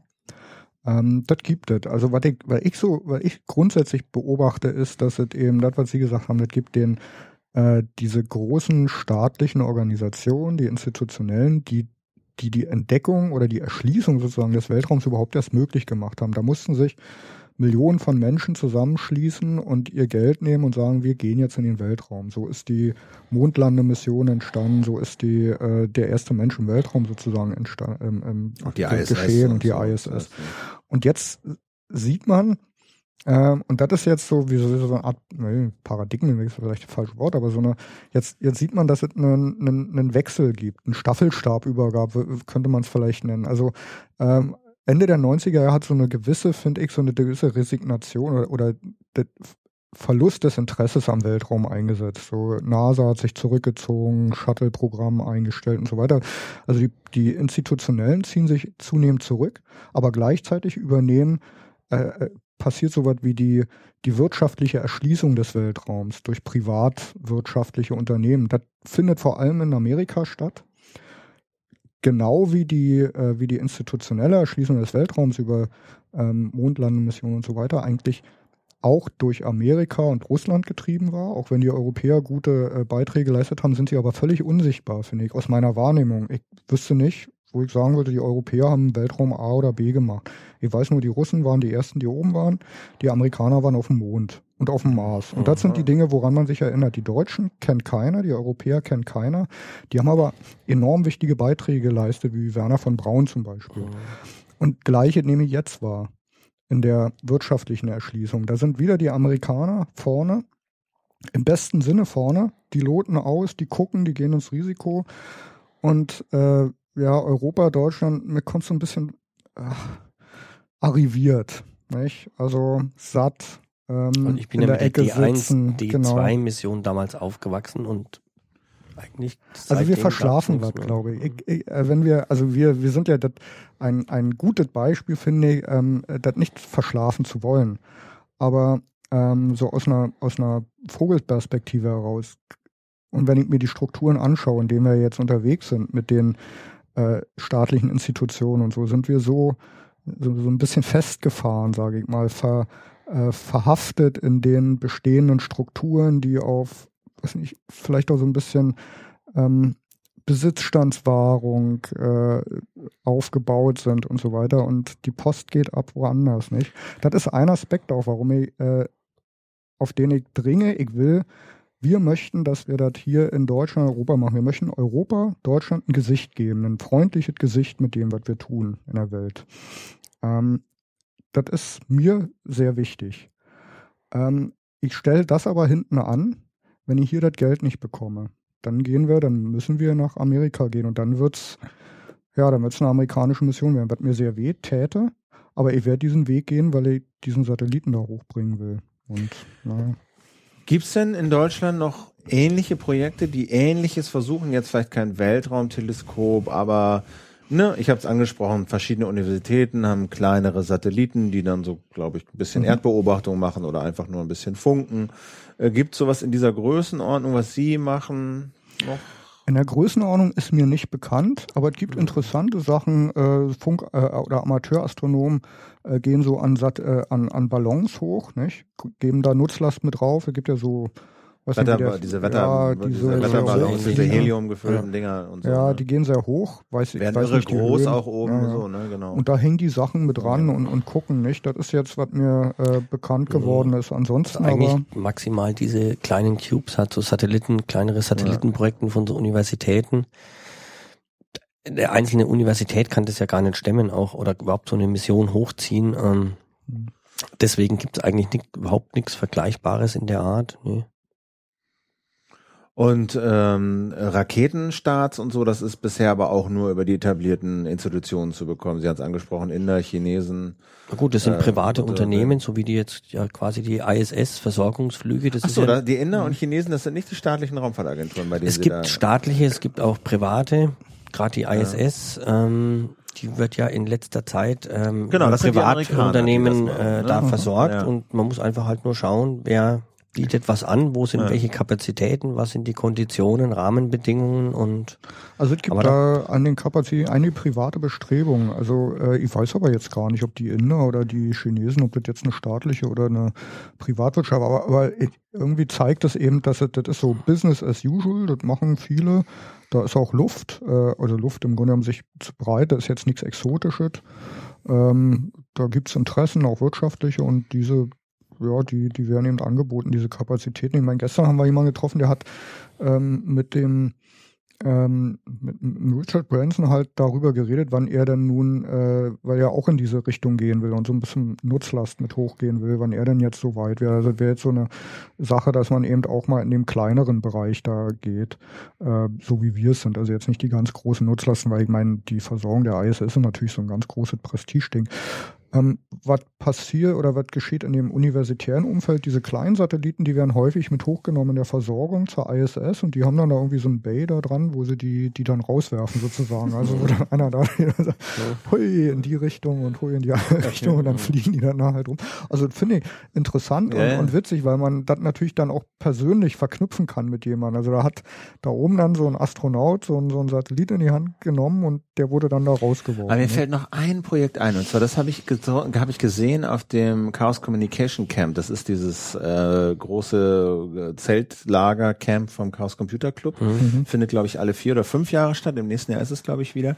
Und da war so ein Projekt, äh, die wollen äh, einen Rover ich, Auf dem Mond. auf ja, dem Mond, Ja, glaube ich, war das bringen. Und die hatten da auch schon so einen Prototyp Mhm. und der fuhr da auch schon rum und so. Also äh, da waren auch alle möglichen Hirne äh, involviert. Ich habe den Namen natürlich gerade nicht parat. Ja, ja, ich hab einen parat. Ja? Part, die Part-Time Scientists. ja. Ja, Genau. das, äh, das ist ein cooler Name, ja. Äh, Das sind so, das ist so äh, äh, diese studentische, ich glaube Studenten aus Hamburg, also sind Berliner, ich glaube die, die GmbH, die sitzt hier in Berlin, Ja, die ja, Part-Time genau. Scientists. Äh, das ist dieser Google-Wettbewerb, der da äh, gestartet war. Und da der Google-Wettbewerb war, äh, wir schicken dann oder reicht Projekte ein, äh, Rover auf den Mond. Luna, Google Lunar X Prize, Ah, ja. glaube ich, ne? Und- nee, gar nicht, oder? Ist das, glaube ich, doch, ne? It all started in 2008 when Robert Böhme had first heard of Google Lunar X Prize and got few adventures, genau. Mhm. Das sind die Part-Time Scientists hier, die, ähm, äh, ich sag mal, so halt so ein Rover, so, so ein Prototyp zusammenbauen, damit rumfahren. Ja, genau, das war das Ding. Aber genau. ich weiß nicht, äh, offen gestanden, wie der Status ist. Und das ist äh, im Gegen, also im Vergleich zu uns ist es, äh, sie geben das dann sozusagen als, sie reichen es als Wettbewerbsbeitrag ein bei Ja. Google und die sagen dann, wenn sie gewinnen, okay, wir finanzieren. Also insofern kann man es Mhm. äh, vergleichen. Insofern kann man es vergleichen, weil der in, oder nicht vergleichen, weil der Investor schon bekannt ist, nämlich Google dann in dem Fall. ne? Genau, und Also- das, das Ziel ist, safely land a robot on the surface of the moon, travel 500 meters over the lunar surface, send images and data back to Earth. Das ist sozusagen die Aufgabe, deswegen fallen Sie da jetzt nicht rein. Aber es, ist, ähm, es zeigt einmal mehr, dass das Interesse da ist, dass große Unternehmen dort investieren, dass die, wie sagen wir, wie gesagt, die Veteranen des Internets, Ja. dass die ähm, in, den, in, in den Weltraum gehen, nicht? Ja. Haben Sie noch was auf dem Herzen? Wollen Sie noch Ähm, jemanden grüßen? Ja, ich wollte meine Mutter grüßen. äh, äh, nee, heute nicht. Ich Na, grüße so. Ähm, nee, war nett. Äh, Im Prinzip haben wir, haben wir ein bisschen den Rundumschlag gemacht, ne? Was, äh, nochmal ganz so ein bisschen eine persönliche Frage. Hobbyastronom, wir, wann haben Sie zum ersten Mal gedacht, oh, das ist mein Ding? Ach, äh, jetzt, das, was ich jetzt mache. Nee, ja, dieses Hobbyastronom. Ich weiß nicht, haben Sie Als mit, zwölf ein Erweckungserlebnis gehabt? Ich äh, war mit meinen Eltern unterwegs irgendwo am Meer und ich lag äh, dort und habe nach oben geschaut und habe mir immer gedacht, na, ähm, ich hatte, mein Vater hat mir erklärt, das sind alle Sonnen und das sind eigentlich dieselben Sonnen, ja. wie wir sie auch haben, nur weiter weg und so. Und äh, das eine ist natürlich so, weiß nicht, als Kind vielleicht intellektueller Zugang, man bekommt das erklärt, aber dann, wenn man sich das anschaut und so die Fantasie dann, äh, wie geht das, ja. dass da Sonnen so weit weg sind und wie passiert das und so. Und das war so der Punkt, wo es mich äh, gepackt hat. Es ging auch bei mir dann äh, irgendwann so vielleicht ja, Pubertät und danach äh, in Vergessenheit und äh, wieder aufgeweckt ist es ähm, Ende der 90er gab es eine totale Sonnenfinsternis hier, die auch in Deutschland zu sehen war. Da bin ich dann noch äh, auf den Pfad gereist, also der, wo die längste äh, Finsternisperiode war, irgendwo in Ungarn. Und habe mir das dort angeschaut und habe ich mir dann erst Equipment angeschafft und äh, ah, ja. ja. genau. So hat's mich dann wieder, wieder gepackt. Und was braucht man heute so, um einzusteigen?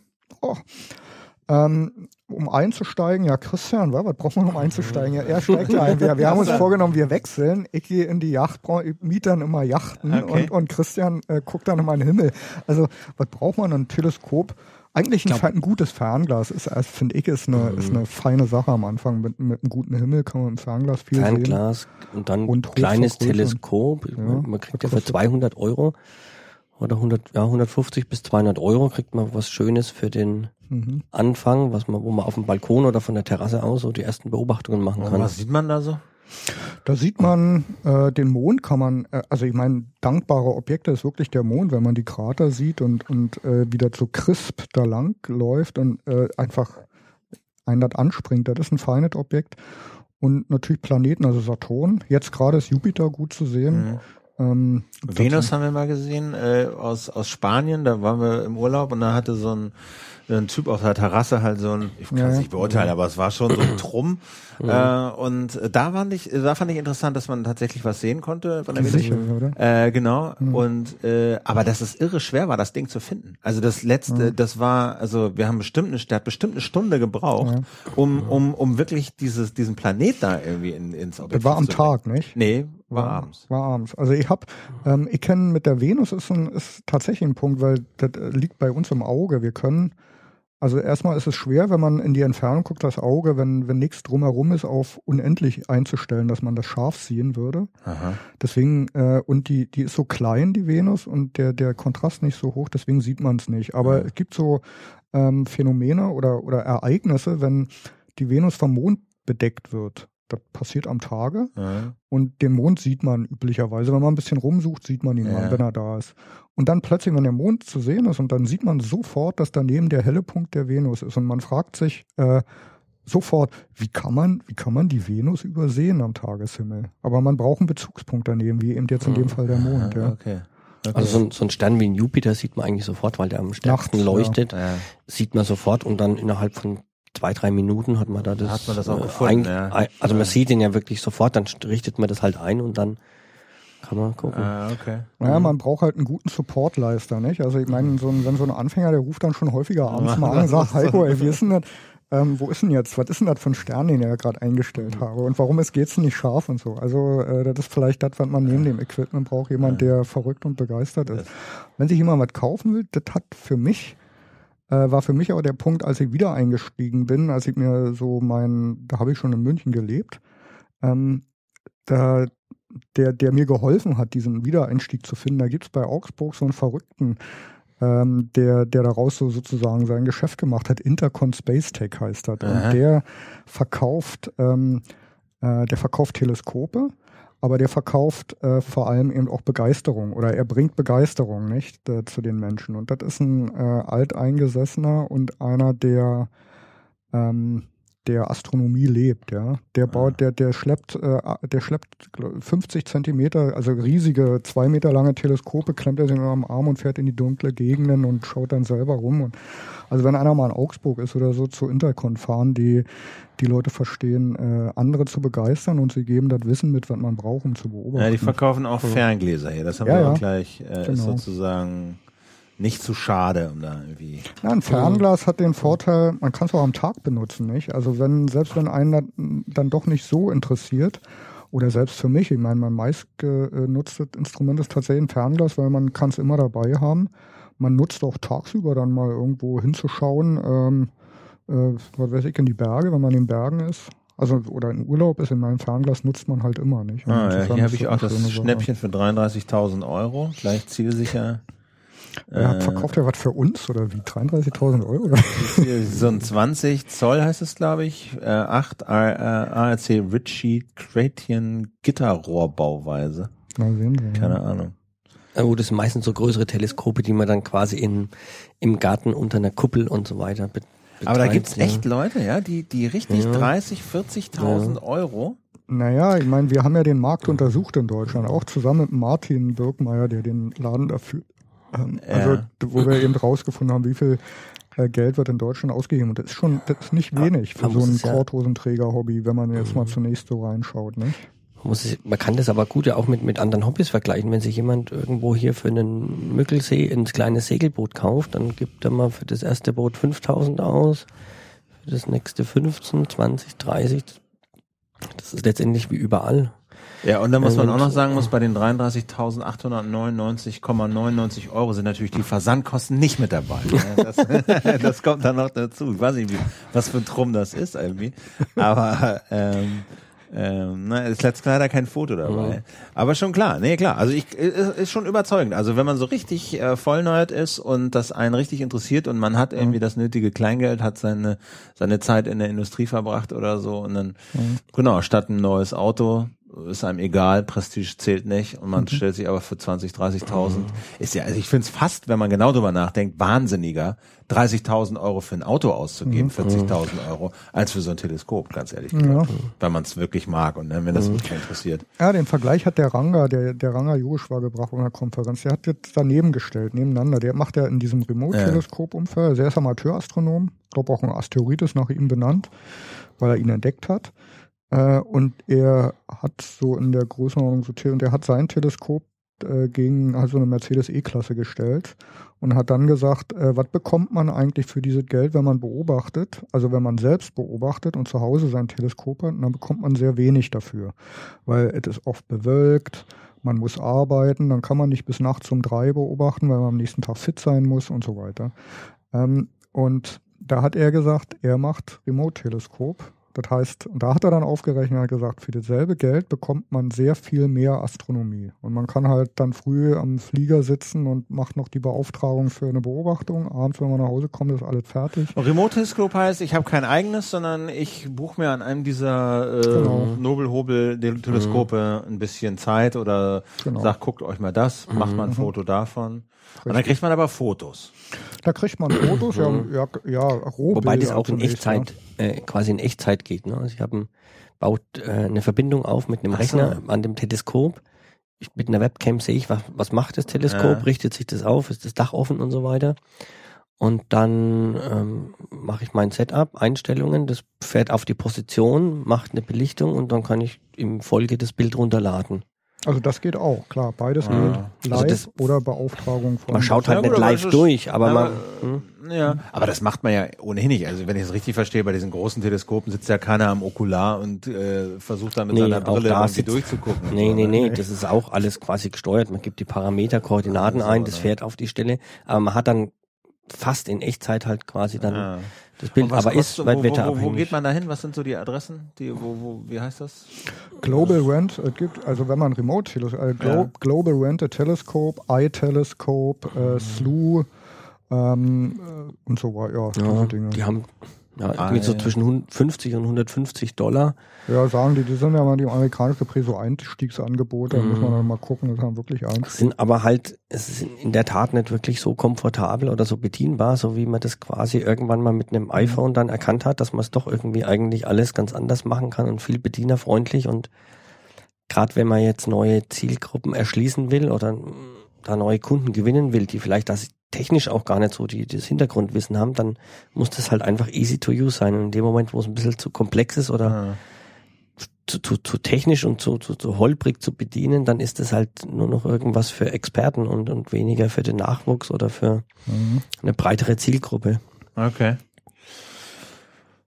Und was haben Sie in Yachten gemacht? Muss ich jetzt auch mal fragen, weil ich bin so ein bisschen äh, segelinfiziert gerade. Deswegen.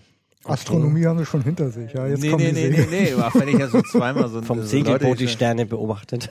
Äh, genau, das ist super. Ja, Wobei es, gute, es gibt ja gute früher Aus- ist navigiert worden mit den äh, Ja, mit, mit Sternen, Hilfe ja. von von Sternen. Ne? Das war Und Sie haben äh, Segelboote verkauft oder? oder Nee, ich hab, war für ein Unternehmen äh, tätig, habe das betreut, äh, habe das mit aufgebaut, was ist der Marktführer für ähm, so einen Chartermarkt, also wo man, wenn man jetzt irgendwo im Mittelmeer eine Ja. äh, Yacht mieten möchte oder Urlaub machen möchte, dann mietet man sich halt so eine Yacht für eine Woche oder Ja, für zwei Wochen ja. und gibt die dann wieder ab, also wie eine Autovermietung Ja. und für so ein Und Unternehmen wie hieß das? erst Master Yachting und Argos Yacht Charter. Ah, okay. Das ist eine, äh, finde ich, eine coole Geschichte, ja. Also so diese, diese Sachen so zu machen. Und vor allem, weil der Christian da gemacht hat, der hat, äh, das war damals, als er anfing, ähm, haben die das mit Zetteln gemacht, nicht? Da haben wir gesagt, also da gab's die Schiffseigner oder Ah. die, die Dependancen da an den, an den Häfen. Und die wussten dann, wann die Schiffe da sind. Und dann hat jemand hier, wenn hier buchen wollte, so eine Agentur da irgendwie einen Fax ausgefüllt, hat es da Naja, runtergeschrieben, naja, kann man hin machen Sie heute noch. ja, ja, aber nicht bei Argos, ja, glaube ich. Und das hat der Christian gemacht, dass das auf so eine, Ja, habe Äh, halt auch so Software letztendlich mit aufgebaut und sehr viel Business. Development in dem Ja. Bereich gemacht. Das war früher, wenn, wenn heute jemand äh, oder heute jemand in der Karibik irgendein äh, Boot mieten möchte, das sind ein paar Klicks quasi oder Ja. ein Gespräch mit einem Berater von einer Agentur und äh, früher war das einfach kompliziert aufgrund von der Zeitverschiebung. Es gab irgendwie nur Fax als Kommunikation, kein Internet äh, und E-Mail und äh, genau. Ah, nee, nee, genau. Ich habe das auch mal so am Rande ein bisschen mitbekommen. Das Mhm. war auch noch sehr, sehr, sehr, sehr, sehr Papier- und Faxbasiert so. Ne? Aber Mhm. klar, bei den großen. Aber es gibt ja dann auch große und kleine und die kleinen, da ist es zum Teil, glaube ich, immer noch so Mhm. äh, papierbasiert. Aber ja, gut. weil der Christian jetzt nicht mehr da ist, weil er jetzt Ja. in Astronomie macht. gut. Aber da haben Sie sich kennengelernt beim Segeln quasi oder was? Ähm, Nee. äh, haben wir uns über einen Segler kennengelernt? Ich weiß es gar nicht. Nee, nee, es war Nee, einfach ganz, ja, ganz normal. Ähm, äh, ich kenne jemanden in München, äh, der war fasziniert von der, von dem Gedanken. Der hat für, mit mir zusammen so diese ersten äh, Überlegungen so ausdifferenziert, was so die Geschäftsplanung Ja. angeht. Das ist so, so ein Finanzler. Ja. Und der hat gesagt, äh, weil ich sagte, ich Ralf brauche eine, äh, Würzburger, ja, also Ralf aus, und- aus ja. meiner Heimat, ein Franke quasi. ah, Und die okay. kannten sich und er hat gesagt, der, der Christian, der macht gute Webseiten, weil ich eine Webseite brauchte. Und ähm, ja, und so hat's angefangen, eigentlich Ah. über die Webseite und dann äh, haben wir haben wir weitergemacht und haben festgestellt, oh, da gibt's gemeinsame Interessen. Und so hat sich das ergeben. Okay. Super. Ähm, ja, ich glaube, jetzt machen wir mal hier ähm, den Laden dicht. Ähm, Pause. kann man irgendwo die News verfolgen, wann, ob sie einen Investor haben, wo geht man da hin? Na, wo geht man hin? Tagesschau, äh, Deutschlandradio? nee, nee, nee, nee. Äh, Scherz, also äh, wir haben eine Website, Christian, du bist unser, äh, weil ich dir ja gerade Website Mhm. angekündigt habe. Also, na gut, man kann natürlich auf unsere Webseite gucken, publictelescope.org Ja. Ähm, und kann sich da mal so rund um das äh, Projekt informieren ähm, und kann dann auch so Stück für Stück dann einfach miterfolgen, äh, verfolgen, was tut sich so. Man sieht auch, wer ist wirklich so das ganze Team, wer steht dahinter. Wir haben ja auch den ein oder anderen prominenten Kandidaten. Wenn, ähm, Astronauten haben Gerhard wir mit dabei. ähm, Thiele zum Beispiel, der bei uns im Team ist, der ist ja selber äh, Challenger geflogen. Ja. Genau, und auf der Webseite kann man sich mal so einen ersten Überblick verschaffen und einen Eindruck Da steht dann auch, wenn sie jemanden gefunden haben, wahrscheinlich. Ne? mit Sicherheit. Das wird dann stehen, ja, ganz, ja, ja. Also man kann sich für einen Newsletter anmelden. Ähm, wir haben auch eine Umfrage, äh, die so eher so in die Richtung äh, geht, wie, was macht, was, welche Erfahrungen hat man mit Astronomie schon gesammelt und Ja. so. Aber ein Newsletter registrieren und dann äh, wird man informiert. Äh, wir haben auch, also bei bei mir haben schon Leute angerufen, die wollten vorbestellen, nicht? Also das ist witzig. Also, Ja. Ich hatte gerade kein Formular dabei, nicht? also geht Ja, alles, verstehe, ja, ja. verstehe, verstehe, verstehe. Ja, wunderbar. Äh, Christian Widerer, Heiko Wilkins äh, vom Public Telescope, ganz herzlichen Dank, äh, dass gern. Sie sich so Danke. forsch zu Wort gemeldet haben hier per Mail. Ähm, wie auch überhaupt insgesamt danke an die Zuhörer und Zuhörerinnen, die sich auch irgendwie mich hier sehr intensiv mit Themenvorschlägen zuletzt versorgt haben. Ein paar davon habe ich abgearbeitet.